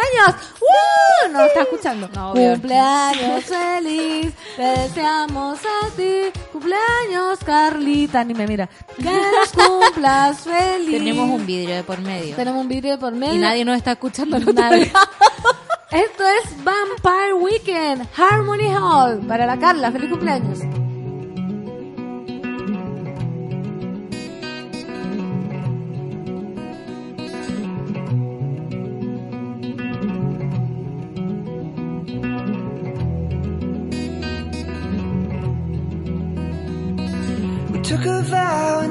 Summertime. Now we find ourselves in late December. I believe that New Year's Eve will be the perfect time for their great surrender. But they don't remember. Anger wants a voice, voices won't sing. Singers harmonize they can't hear anything. Thought that I was free all that questioning. But every time a problem ends, another one begins. And the stone walls of harmony all bear witness. Anybody with a word in mind can never forgive the sight of wicked snakes inside a place you thought was dignified.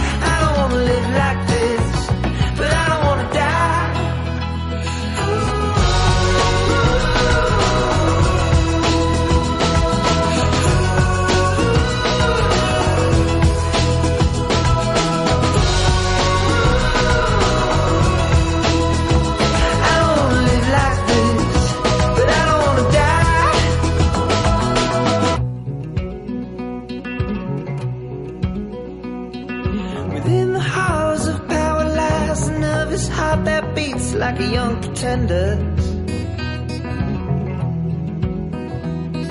Beneath these velvet gloves, I hide the shameful crooked ends of a money lender. Cause I still remember anger wants a voice, voices wanna sing. Singers harmonize till they can't hear anything. Thought that I was free from all that questioning. But every time a problem ends, another one begins. And the stone wall walls of harmony all bear witness. Anybody with a word in mind never forgive the sight of wicked snakes inside a place you thought was dignified. I don't wanna live like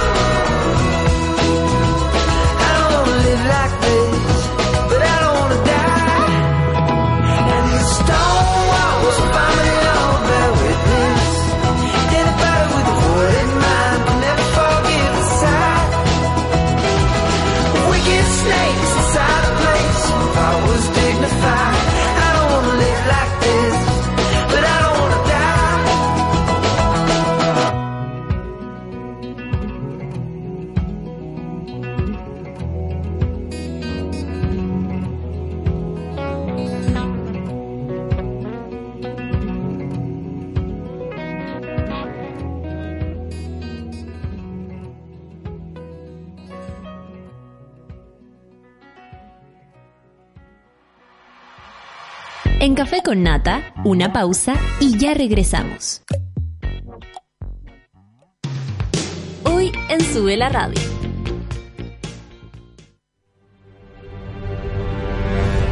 De lunes a viernes, a las 11 de la mañana, Rayen Araya lidera Super Ciudadanos, un grupo de opinantes movidos por la desigualdad social. Super Ciudadanos, hoy a las 11 de la mañana y cuando tú quieras en formato podcast, solo en subela.cl.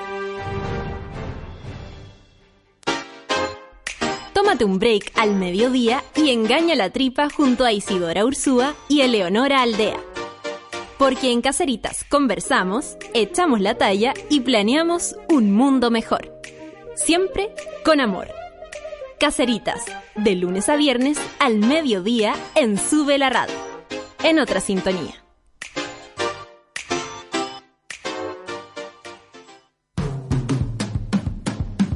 Hoy, a las 3 de la tarde, súbete a la micro más chora de todas.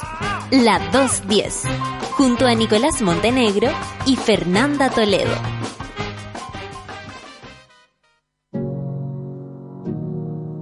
Hoy, a las 6 de la tarde, escucha El Amor Según. Camila y Vicente Gutiérrez te ayudan a entender cómo aman los ídolos de la música y tú mismo.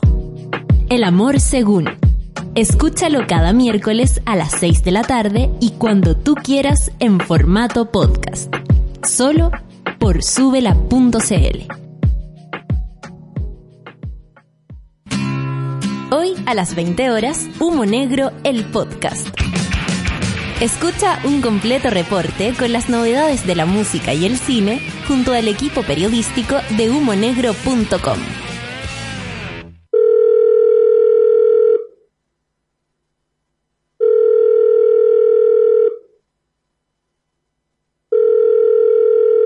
En la mayoría de los casos de abuso sexual durante la infancia, la víctima puede llegar a esperar hasta 20 años para atreverse a hablar. Ayúdanos a que no tengan que esperar ni un día más. Hazte socio hoy en www.paralaconfianza.org para que ninguna llamada quede sin contestar. Fundación para la Confianza. Nada mejor que relajarse por las tardes con un rico café, sentir su aroma, su intenso sabor, mientras escuchas tus canciones favoritas. Marley Coffee está contigo con un sabor natural. Comparte la buena onda. Vívela con tus mejores amigos. Porque no solo es un café, es Marley Coffee. Disfrútalo ahora donde quieras. Marley Coffee is here.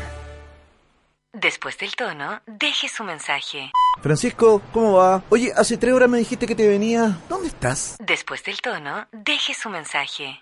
Eh, Francisco, te estamos esperando. Que no te importe nada al escuchar tu canción favorita en la nueva Chevrolet Blazer con sonido de alta fidelidad y 8 parlantes Bose. Eso es andar en el mundo de una forma diferente. Conoce más en chevrolet.cl y encuentra nuevos caminos con la nueva Chevrolet Blazer. Después del tono, deje su mensaje. Súmate a Sube la Club. Sé parte de nuestra comunidad de socios y podrás obtener descuentos en Bestias, Disco Intrépido, Marlon Restaurant, Heroica Producciones, Only Joke, La Plage. Entra a www.subela.cl slash club y entérate de todos los beneficios de Sube la Club. Te estamos esperando.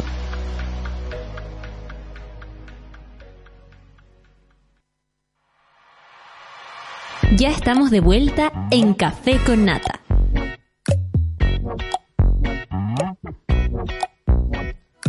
El café con nata es posible gracias al apoyo de los socios de Sube la Club.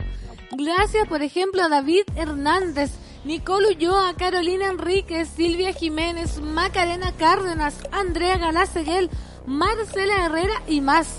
Porque te necesitamos para seguir creciendo. Hazte socio y participa del medio que soñamos juntos. Más información en www.subela.cl slash club.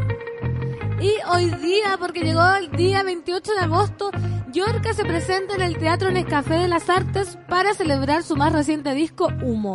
Camilo y Abel Sicabo, La Moral Distraída, Benjamin Walker, Niña Tormenta son los invitados confirmados y además, esto es importante para que lleguen temprano, a partir de las 20 horas va a presentarse desde el Perú el dúo de indie folk precioso Alejandra y María Laura. Nos vemos este miércoles 28, o sea, hoy día en el Teatro Nescafé de las Artes.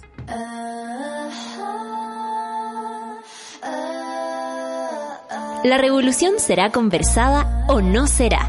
El panel feminista lo hacemos todas en Café con Nata.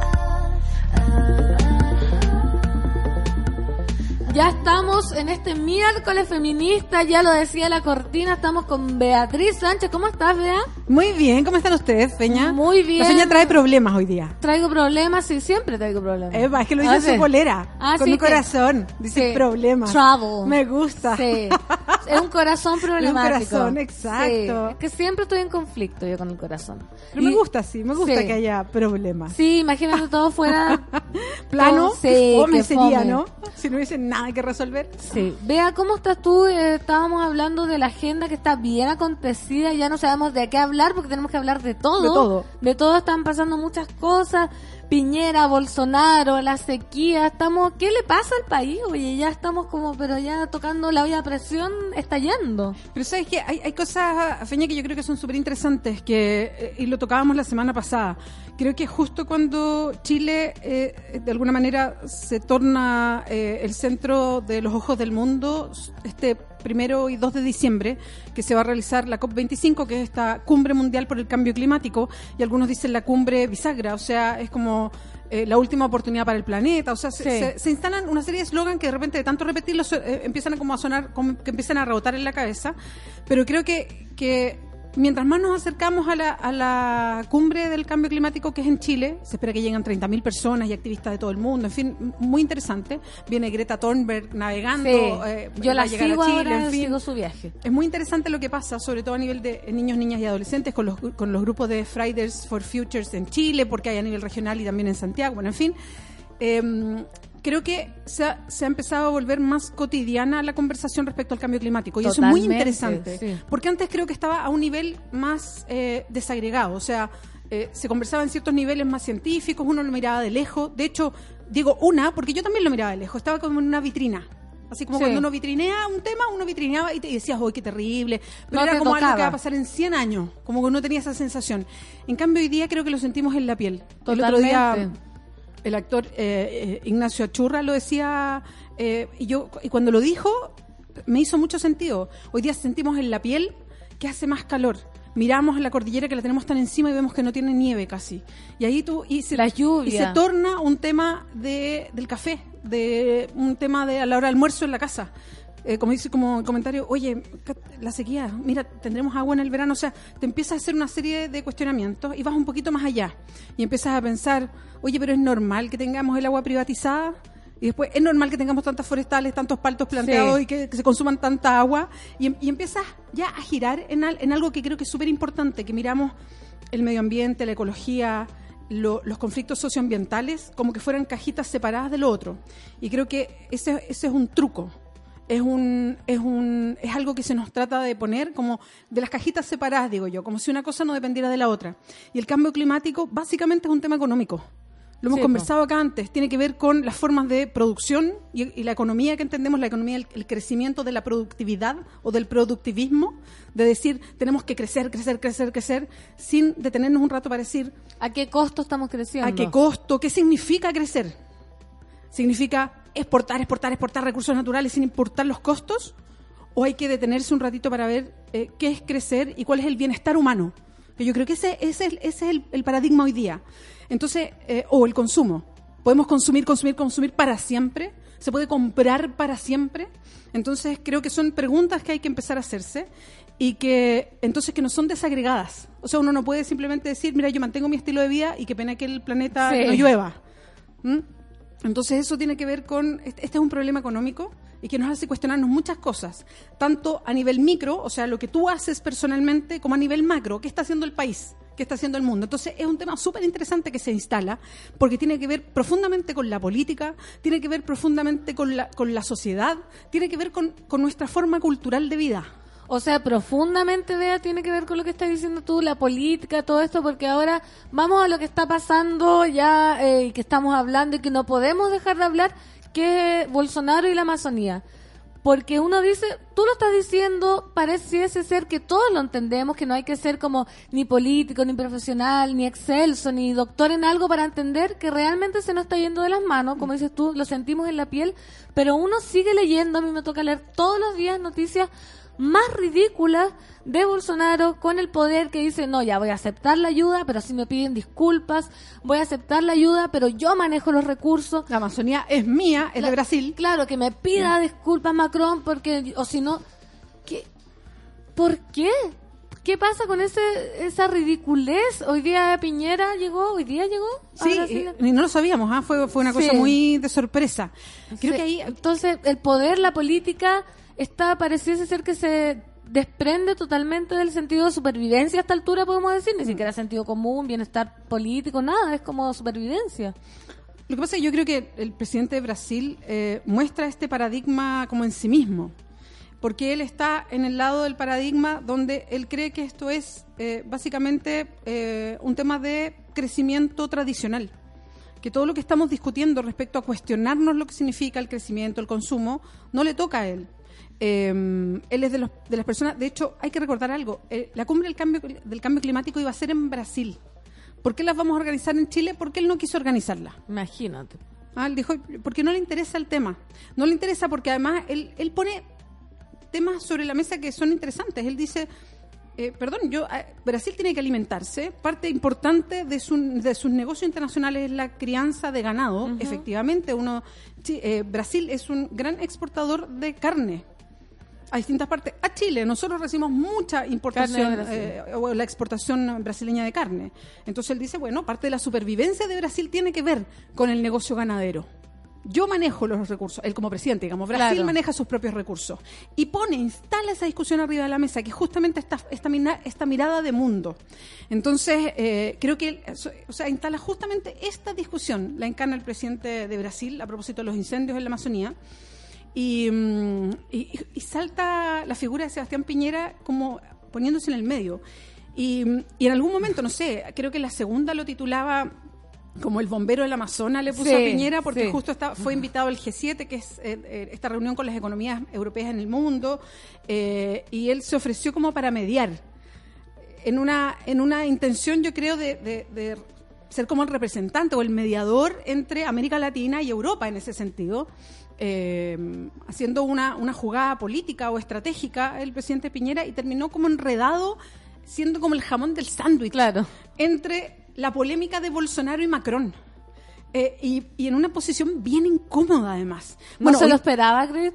O sea, yo creo que no se esperaba que esto escalara para allá. Sí. Porque eh, la, la posición de, de Piñera me parecía interesante, de decir, mira, yo puedo mediar entre los recursos, eran bien pocos, 20 millones de dólares Sí. no es tanto, la verdad, pero entre los recursos que destinaba Europa para, para ayudar a apagar estos incendios y un mejor manejo en la Amazonía, mirándolo como una zona que es vital para el mundo, eh, entonces él se podía convertir en este mediador. Y era una figura interesante para cualquier presidente latinoamericano, ¿no? Pero termina enredado en otro asunto menor, un poco farandulero, Sí. que tiene que ver con esta discusión entre Jair Bolsonaro, el presidente de Brasil, y Emmanuel Macron, el presidente de Francia, a propósito de declaraciones muy de mal gusto que hace el presidente brasileño sobre la esposa Sí. del presidente francés, que la primera vez que yo escucho esto pienso que es una fake news, que es una broma. Pareciese que hubiese sido al broma. principio, después me doy cuenta que no es broma. Contextualicemos a la gente que no Dale. sabe de la... mm, Creo que Bolsonaro dijo que Macron estaba como reaccionando así porque la esposa de él era como más linda. ¿Cómo fue? ¿Tú sabes bien cómo fue? Sí, hizo, broma fue- respecto a lo que pasa es que la- Emmanuel Macron está casado con una mujer mayor, bastante mayor que él. Sí. Entonces eh, hizo alguna referencia a la esposa de Emmanuel Macron. A ver, cuestiones que en cualquier parte del mundo son totalmente mm, eh, fuera de la norma. O sea, totalmente fuera de la norma, sobre todo hoy día, cuando eh, está en debate público lo que significa ser eh, estar casada con alguien y lo que eso simboliza. Entonces, eh, bueno, frente a eso, Emmanuel Macron reaccionó mal, por supuesto, y de alguna manera marcó un, un límite ¿no? de lo que puede hacer Jair Bolsonaro y le dijo, qué pena para los brasileños que hay un presidente como Sí. Bolsonaro, y fue muy rudo en, en una declaración a propósito de esta broma de Bolsonaro, y Bolsonaro entonces dijo, entonces yo no acepto la ayuda de Europa, si Emmanuel Macron no se disculpa, y empezó a tensionar por un asunto más personal, tensionó esta ayuda que venía para algo que es más allá de la figura del propio presidente brasileño, ¿no? Y mucho más allá de un conflicto personal que tú mismo has dicho que tiene que ver totalmente con la farándula ya como del más bajo nivel. Como no puede ser que dos presidentes estén peleándose como por la edad de la esposa de uno, de otro y que, y que de ahí radica el tema de la Amazonía. Es como totalmente, uno cree que es, por eso es como fake news. Sí, porque por eso uno dice realmente. esto, eh, que, que es verdad y que es mentira. Yo en algún momento pensé que era broma. Y, y bueno, y por eso digo que primero el presidente Piñera se instala como un mediador que podía ser interesante eh, sobre el- lo que podía pasar desde Europa o de las potencias mundiales en ayuda de la Araucanía, de la Araucanía, es decir, De de, la la Amazonía. Amazonía, que está en América Latina. Y finalmente termina un poquito enredado en el jamón del sándwich de las preguntas permanentes respecto a si Macron debe disculparse, no debe disculparse, las reacciones de Jair Bolsonaro, en fin. Y, mm, hoy día el presidente Piñera, sin llevar comitiva de prensa chilena y de manera bien sorpresiva, porque iba para Paraguay, eh, amanece en, eh, en Brasil con reunido con el presidente Bolsonaro y en una conferencia de prensa algo incómoda porque los periodistas en Brasil preguntan una y otra vez Sí. por la situación y esta chimuchina entre Bolsonaro y Emmanuel Macron. Y Piñera ahí no sabe Y él como, eh, mm, yo, la verdad, onda, eh, sí, mire, y tratando siempre de llevar el tema a otra cosa, Sí, ¿no? Y en una posición bien incómoda. Terrible. Mira, te voy a leer un poco lo que dice la gente, vea, porque la gente está muy prendida con este tema. Mira, uno se siente impotente en lo privado. Podemos reducir, reciclar, reutilizar, pero si las empresas siguen usando plástico en todo, si los poderosos siguen jugando con el medio ambiente según sus intereses económicos, uno siente que lo que hace no sirve de nada. El Mario As dice, la tierra es o debería ser gratis, de ahí venimos y ahí vamos a terminar, al parecer antes de lo esperado. La diferencia es que quiero irme con la convicción de hacer algo ya. Pablo Piña, no tiene nada que ver como... Ah, dice, no tiene nada que ver con el, con el tema, ya no voy a leer entonces. Porque dice, es cierto que no son solamente las paltas, hay un tema donde todos tenemos responsabilidad, desde los que fuman y botan la colilla al suelo hasta las grandes empresas. El análisis como acuerdo con la como acuerdo con la BEA es, ¿podemos seguir creciendo? ¿Qué implica eso? ¿Qué puedo hacer yo hoy? Pablo Fattori, vea, siempre es un placer escucharte y disfrutar la importancia de tus palabras en estos temas. Amada, dice. Dice, Pancito y vea, mándeme cariño porque ando con mucha pena de amor. Ídolas, quiero ser fuerte y empoderada como ustedes. Ay, Ay, ¿viste? qué lindo, como lluvia de cariño. Sí, pero bien- vea, sí. Es bien necesario en esta época eh, y se devuelve todo el cariño también. Mucho Sí. cariño porque creo que es la forma de ir superando estos temas. Qué bueno que además todos se sientan involucrados porque yo creo que son discusiones a distintos niveles.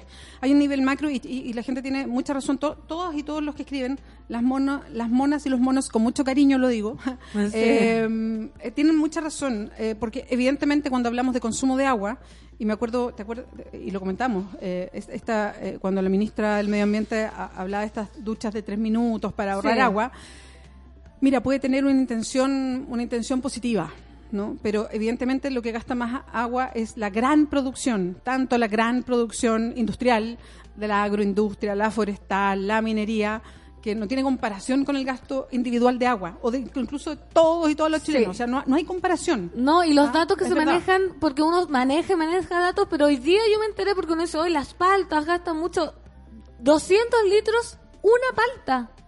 Una palta me salió eso hoy día en la radio, en otra radio amiga. Imagínate, entonces Sí. uno dice, claro, me estoy duchando poco, estoy regando las plantas, pero hay que decirle a esa gente, a esas productoras que se detengan un poco. Pero yo, yo no sabía, yo no sabía tanto por qué y, y- y también me impresionaron ciertos datos que yo no sabía. La palta Hass, que es la palta clásica que exportamos desde Chile, yo tenía esa idea ridícula en la cabeza y digo ridícula porque de repente como que vamos entendiendo cosas que no son a propósito como Sí. de la de la publicidad que se instala. Como es, Pero es que eso marca quieren, chilena, la palta Hass no es una palta de Chile. Es una palta de origen subtropical, por eso necesita tanta agua. Sí. Lo que pasa es que en Chile se da muy bien por el sol que le llega. El tema es que necesita mucha más agua de la que Chile tiene, porque es un producto subtropical. La palta chilena clásica era la que yo comía cuando yo era chica. Toda la gente que está Sí. aquí en el estudio y seguramente la que nos escucha no había nacido en ese momento, pero yo les cuento que era una palta y la chenta, Sí. que tenía muchos hilos. La comía, ay, qué bueno, Lucho. Yo también la comí. También, muy Sí. bien, muy bien. Entonces no Sí. estoy hablando de la prehistoria, No. pero era una, una palta más hilachenta y esa es la palta más chilena. Pero claro, esta es otro tipo porque es mucho más cremosa, tiene un verdor espectacular, es muy rica. Si la palta Hass es muy rica, Sí. nadie lo va a negar. Pero el tema es, podemos sostener una agroindustria gigante porque, insisto, cuando hablamos de crecimiento, no es que uno diga no hay que crecer, porque evidentemente todos los países tienen que crecer. Obvio. ¿Cómo se crece? El tema es, no puedes simplemente plantar y plantar y plantar y todo gigante. Tienes que hacer un manejo de la tierra, un Tal mejor cual. manejo. Si de eso estamos hablando. Nadie dice que se detenga todo y que nos no quedemos más de esto. No, Sí. es un mejor manejo, es entender que cuando tienes menos agua, cuando tienes eh, cuando vas erosionando y complicando la tierra, tienes que tener un manejo distinto. Tienes que ir eh, coordinando toda la situación. Entonces, es- es- eso es, es muy importante. Sí, vea, y con esa visión nos vamos a quedar, porque también acá dice, mira, cuidar la naturaleza no va en contra de la productividad. Se pueden lograr ambas cosas, solo hay que cambiar la manera en que Exacto. hacemos agricultura, Tal ganadería, cual. etcétera. Tal cual. Todos lo entendemos, parece menos la gente que lo tiene que entender. Oye, porque no quiero-. ¿puedo mencionar Sí, una por última cosa? Eh, porque yo les dije que lo iba a mencionar y pasa esto cuando uno le toca viajar y, y conversar con muchas comunidades, que las comunidades en Chile muchas veces tienen tantos problemas y son bien invisibles. Y, y de repente una eh, puede ocupar, al, al conocer lo que les pasa, los menciona y ellos sienten que existen. Y te debe pasar a ti, tú eres de Putaendo, De Putaendo, sí. y, y- y tú, y la, y la feña lo menciona, y es bonito que lo mencione Sí. porque la gente se siente así como que, como, yo lo voy a decir de manera bien brutal, yo soy de regiones también, entonces por eso uno sabe que cuando Claro. se menciona el lugar de donde uno es, uno como que llega a saltar de la silla. Estuve en una zona que se llama El Guindal, en Machalí, en la región de Higgins, y estuve con eh, personas, eh, vecinos y vecinas que son dirigentes de los APRs, que son las aguas potables rurales. ¿Qué son los APR? Son todavía, todavía los manejos comunitarios de agua potable que existen en Chile. Cada vez son menos. En la región de los Higgins pasa algo muy bonito. El 45% del agua la manejan APRs, que son pequeñas comunidades que manejan su agua potable. No son estas grandes sanitarias. Claro. Y es una forma comunitaria de agua. No es del Estado. Quiero, quiero recalcar eso. Es una forma comunitaria de agua que existe en Chile. Se no puede. le digan que no, se puede. Es otra forma de administración. Y los vecinos y vecinas estaban súper complicados, estaban en una reunión entre ellos. ¿ah? Y yo llegué de, de Copuchenta, digamos, y me senté a escucharlos solamente. Estaban muy complicados porque nos contaban que es bio, digo es bio y ustedes van a decir, pero es bio es de la región del bio bio, sí, pero es que compró a la sanitaria privada de la región de O'Higgins. Entonces es bio, los está presionando para que les cedan todos los derechos de agua a esta sanitaria Y no a cambio de ponerle alcantarillado. Mira, pero mira. Y eso lo hacen poniendo a los vecinos unos contra otros, porque hay muchos vecinos que lo único que quieren en la zona, con justa razón, es que les pongan alcantarillado. Obvio. Entonces, están, están ahí como presionando y presionando, presionando a los vecinos que tienen, su, eh, tienen el poder de su agua potable para que les cedan los derechos de agua.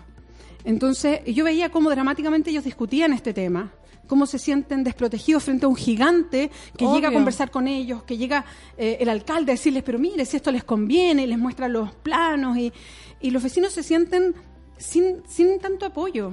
Pero por Eh, supuesto, ahora, una cosa de- entendiendo el valor que tiene ser todavía una, administradores comunitarios del agua potable, esto que pasa en el Guindal se repite en muchas otras comunas del país y la presión de los grandes, porque en Machalí hay una presión inmobiliaria gigante, gigante, por eso es que en este caso Esbio quiere, y, y lo único que quiere es ir quedándose con más derechos de agua porque hay un montón de condominios proyectados en esa zona que necesitan tener los derechos de agua garantizados.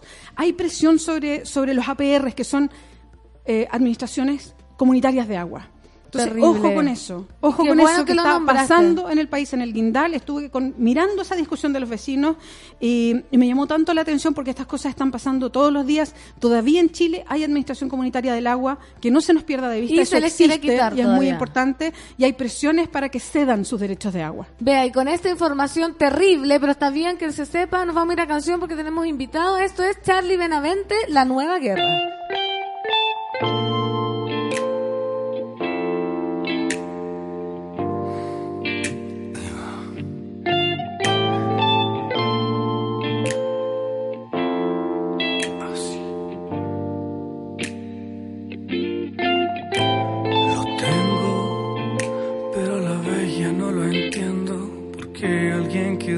Querría quedarse con mi autonomía. Con más de 30 mil almas virtuales que hicieron ley con mi cantar en los virales.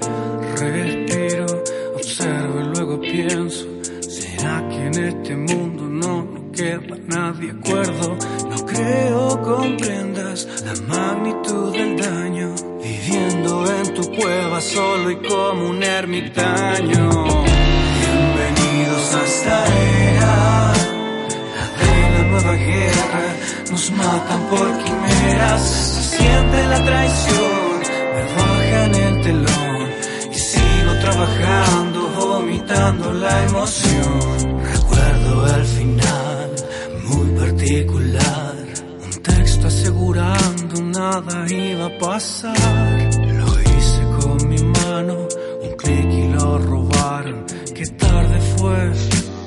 Fui demasiado tonto, ¿sabes? Igual te lo agradezco.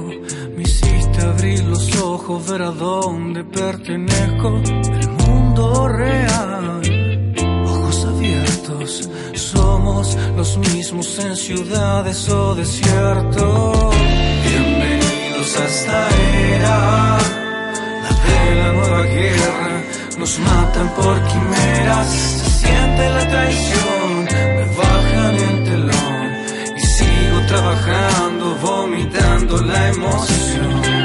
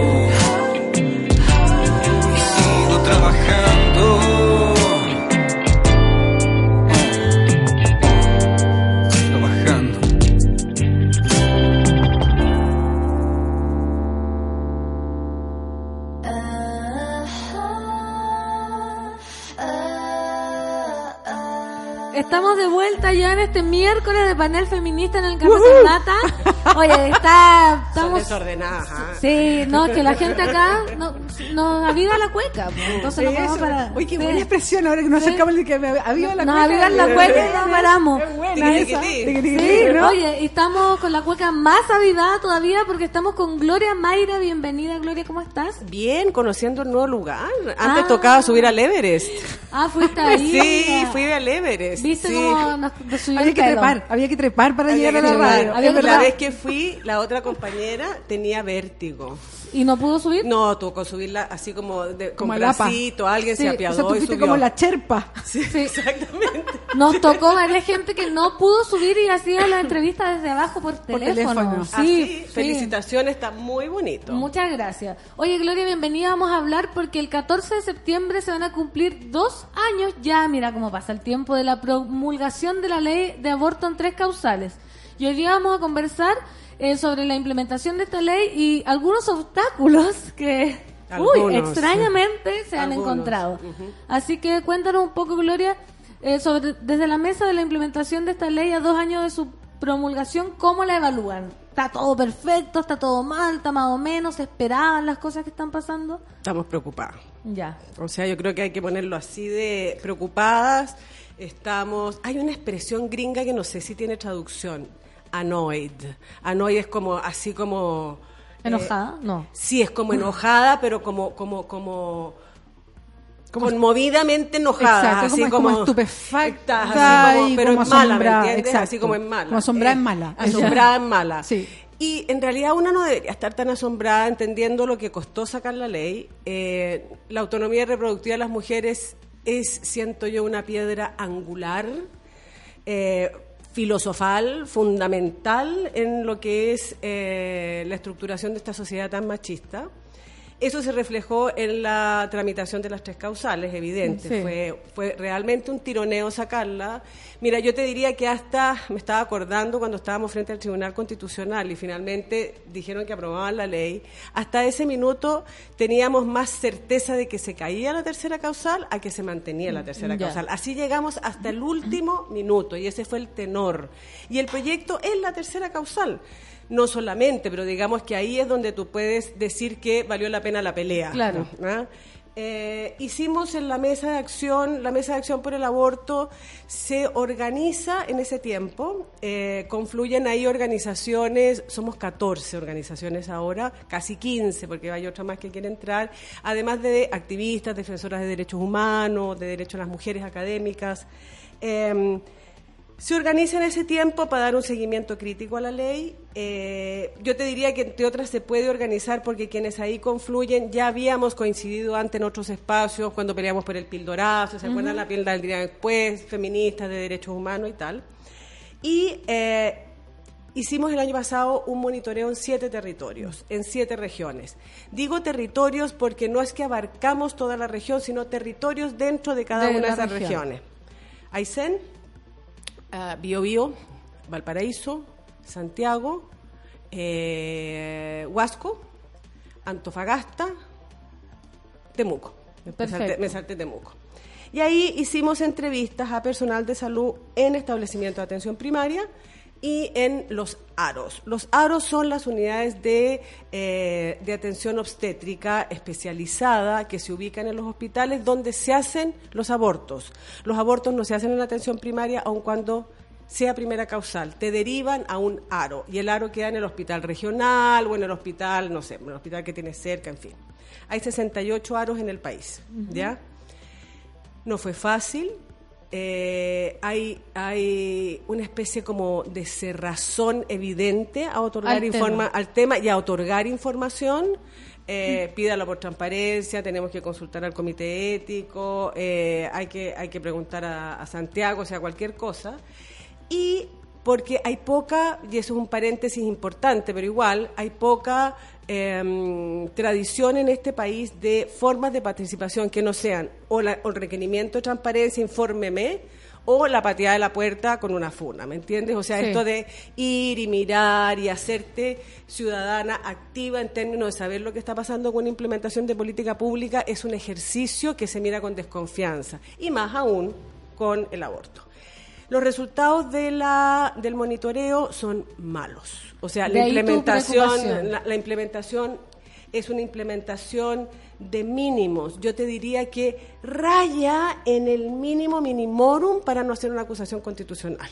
¿Me entiendes? Al O sea, ministro diciéndole usted no está cumpliendo la ley. Casi que no se está aplicando. Se aplica eh, en eh, concentrada en los equipos de eh, en los aros, los equipos de interrupción del embarazo, los llamamos nosotros los equipos IBE, interrupción voluntaria del embarazo, Ujú. IBE, en los aros y en la atención primaria, ahí es donde capacitaste, ahí donde existe una suerte de protocolo de derivación. El resto del personal de salud no está ni capacitado ni sensibilizado y eso se inscribe en un modelo de atención en salud que nosotras conocemos, nosotras, nosotros y nosotres. Claro, Todas, todo el mundo. todos y todos hemos ido al médico, ¿cierto? Un caballero que mira, mira el computador, o te mira así como a qué vino y como que tamiza todo lo que tú dices. Bueno, eso en el caso de la interrupción del embarazo es aún más complicado. Y además de la falta de eh, visión, cierta integración, sensibilización del resto del personal de salud, tú tienes una eh, extendida eh, desinformación de las mujeres y las comunidades respecto a la vigencia de la ley. Fíjate que como una cree que esto fue tan discutido y se movía por Claro, redes no sociales y no sé qué, Chile sabe que tiene tres causales, las mujeres sabemos. Bueno, eso es un supuesto demasiado fuerte. Las mujeres pueden saber que existe una ley, pero no tienen ni idea cuáles son las causales, cómo accedes, eh, qué tipo de orientación, a qué tengo derecho y a qué no tengo derecho, de qué manera hago valer mi voluntad en esas situaciones. Eso es una información que no se ha entregado. Es decir, esta es una información, esta es una prestación de salud clandestina. Aún. Aún. Aún aprobada la ley. Aún aprobada la- no se informa. Entonces, hay un costo asociado en el sentido de una pérdida de posibilidad. Uno, de parte de la red asistencial, porque la gente que no está informada anda a tropezones en la vida, ¿cierto? Y si tú en las acciones de promoción de la salud que hace la atención primaria, la lactancia materna, el niño sano, la campaña de vacunación, la salud sexual y reproductiva responsable y todo eso, no incorporas información sobre esta prestación, las personas, las mujeres, las jóvenes, las niñas de la comunidad no tienen por qué saber que eso existe. Y si le agregamos además que cuando estamos hablando de mujeres jóvenes y niñas de la comunidad, estamos hablando particularmente de la tercera causal, es decir, embarazos producto de violencia sexual, el costo es aún mayor.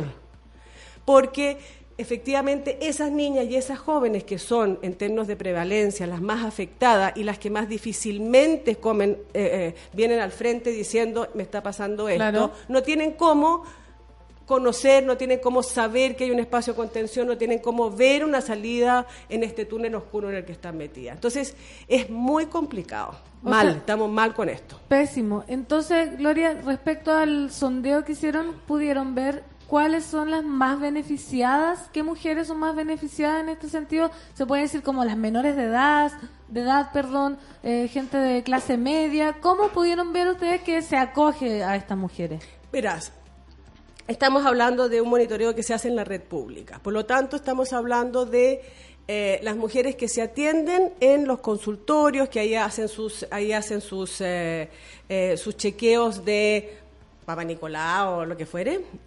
Entonces, ahí yo te diría que las que más fácilmente, entre comillas, son detectadas son las que están en primera causal, es decir, riesgo vital, o inviabilidad fetal, porque estás en el prenatal, ¿cierto? Y en el chequeo, la matrona va a decir, "Mm, sabe que esto no se ve bien, se deriva, ¿ya?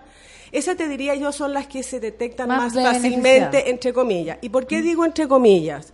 Porque en el momento que fuiste derivada a el hospital, a la unidad ARO, para ver si efectivamente se constituye la causal y puedes optar por la interrupción de un embarazo, de ese embarazo si así lo decides, la propia constitución de la causal, en la medida de que hay eh, falta de formación y de capacitación en un modelo de atención como el que hablamos, ¿cierto? Y una resistencia a eh, asumir esto como una prestación válida, las constituciones de las causales se vuelven un tironeo, se vuelven una tensión. Entonces, si es riesgo inminente, di tú, llego yo con un sangrado, preeclampsia, no sé qué, ahí eso es como, es tan evidente que... Pero aún en esas situaciones hay médicos, ginecobstetras, que antes hacían vaciado, tuviste una pérdida, ¿cierto? Y tienen que acabar de vaciar el útero, que te dicen, yo soy objetor. Claro. Entonces, lo que hacían antes lo dejaron de hacer. Oh. Todavía te encuentras, o sea, esos personajes existen.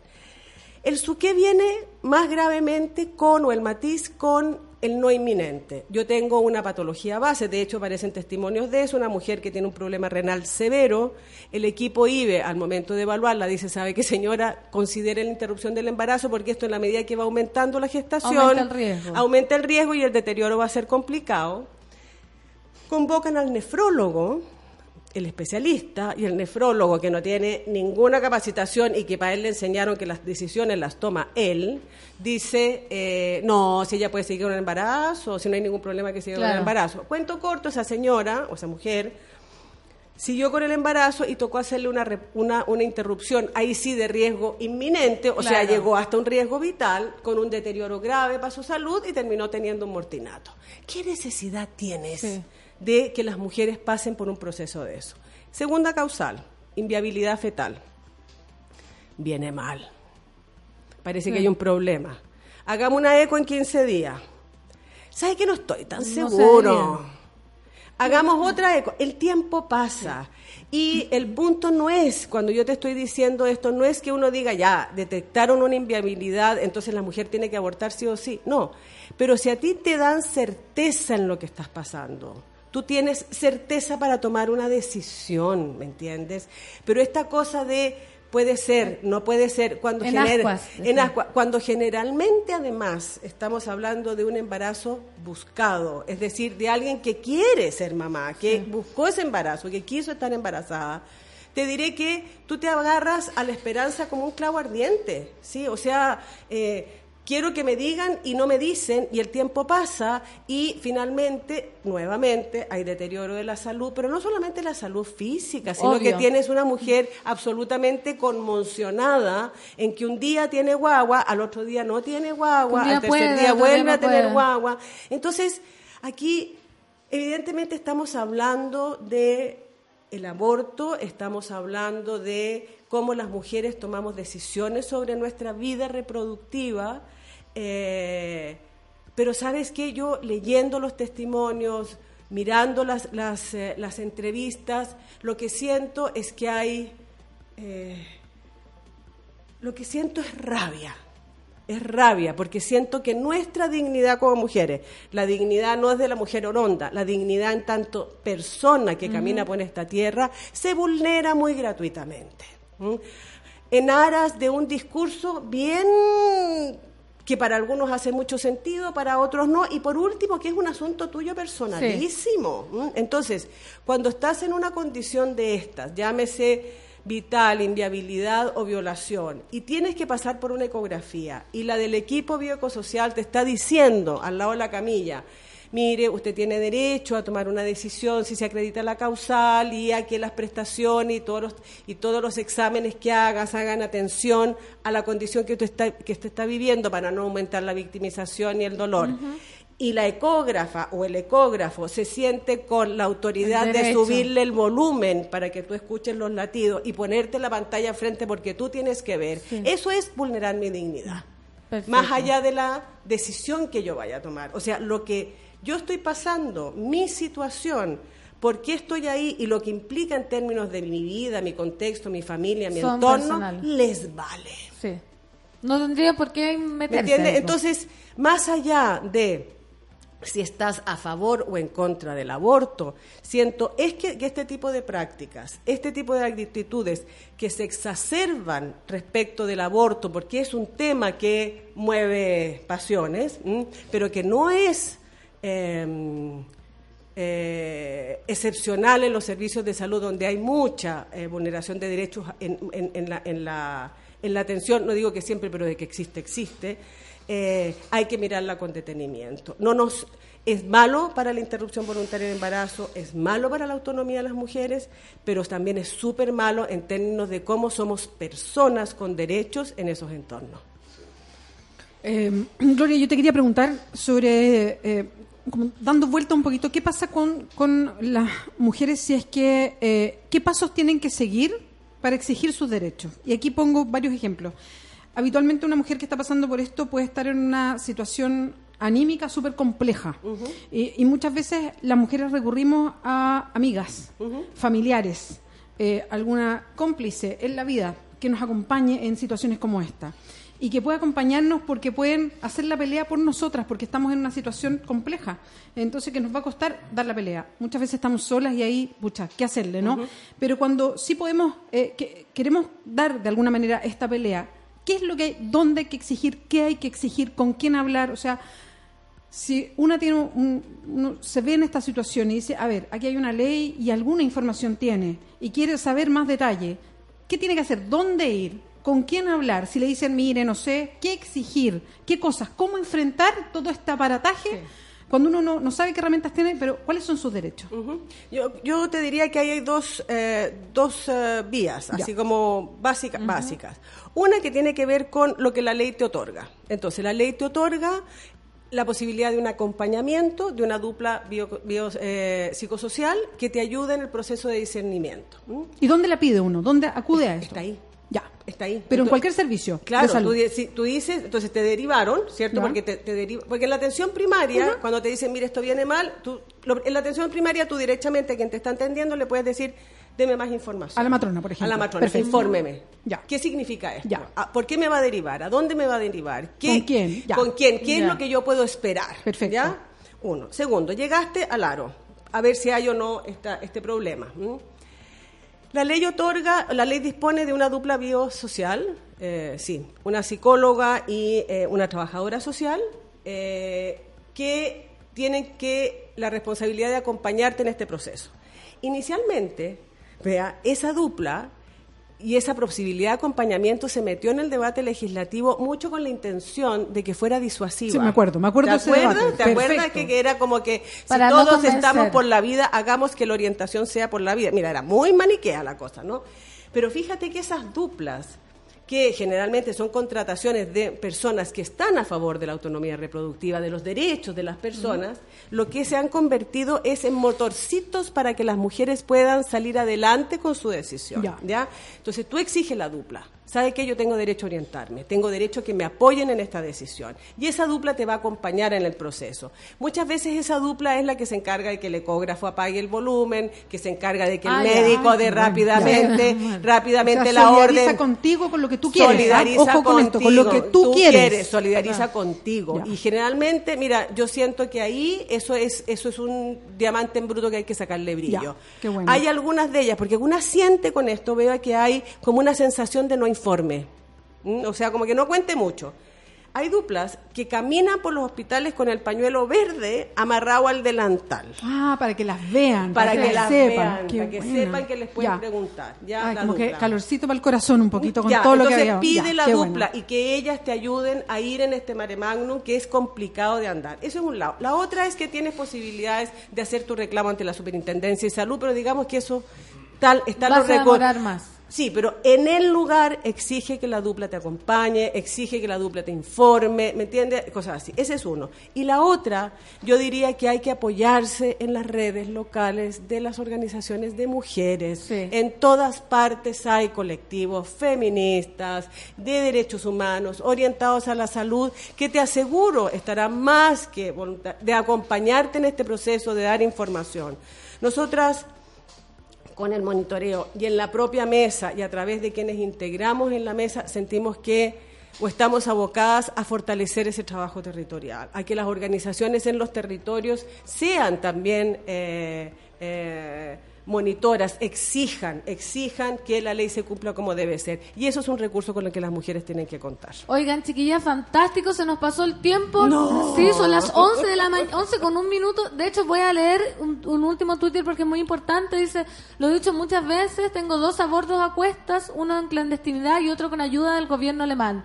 La última experiencia fue tan maravillosa que nadie me juzgó, solo me ayudaron de forma humanitaria. Eso es lo que necesitamos en Chile, humanidad. Y dice después, me encantaría ayudar a chicas que quieran abortar, acompañarlas y ayudarlas. Es donde uno más necesita a alguien que haya pasado por eso. Vamos a retuitear porque lo que dice también es muy importante. Siempre hay gente dispuesta a ayudar, si no está el gobierno, si no está la ley.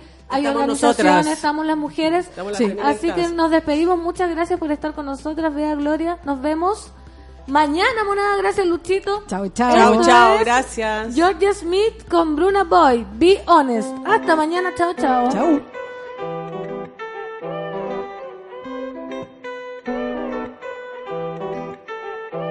I know you want me. Every day not only when you're lonely. Yeah, you see, you think you know me. But you don't even know nothing about me. Thighs. Lost when you look into my brown eyes. See my little ways can make you switch sides. You never know the devil in a disguise. So why don't you stand up, baby? And tell me, tell me, tell me, do you want me on top? So let me show you, show you, show you. I don't need to back it up. Don't wanna hold you more, just go, just split you in half with my heart. I just wanna love on you, trust you,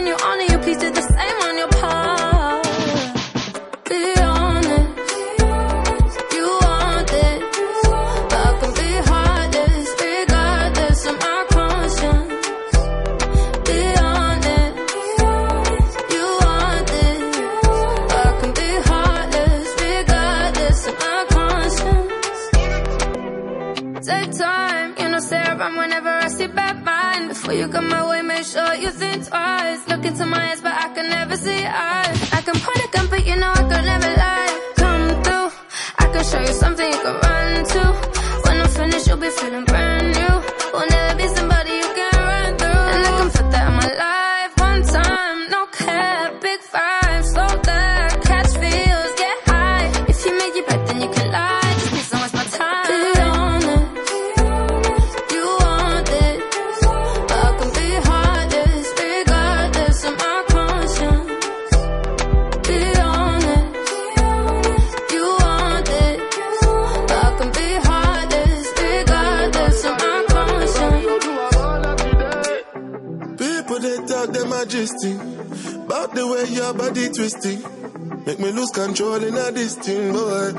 And it's happy cause I'm thinking of us.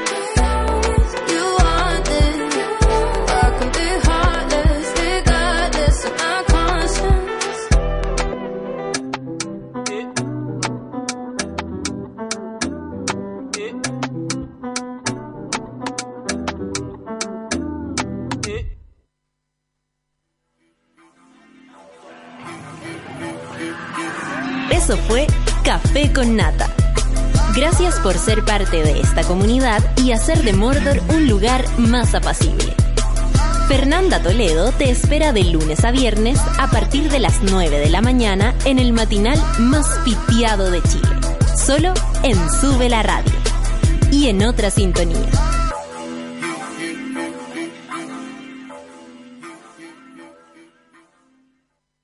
Con Mermeladas Watts lo hacemos todo. Y lugares que premian presentaron Café con Nata.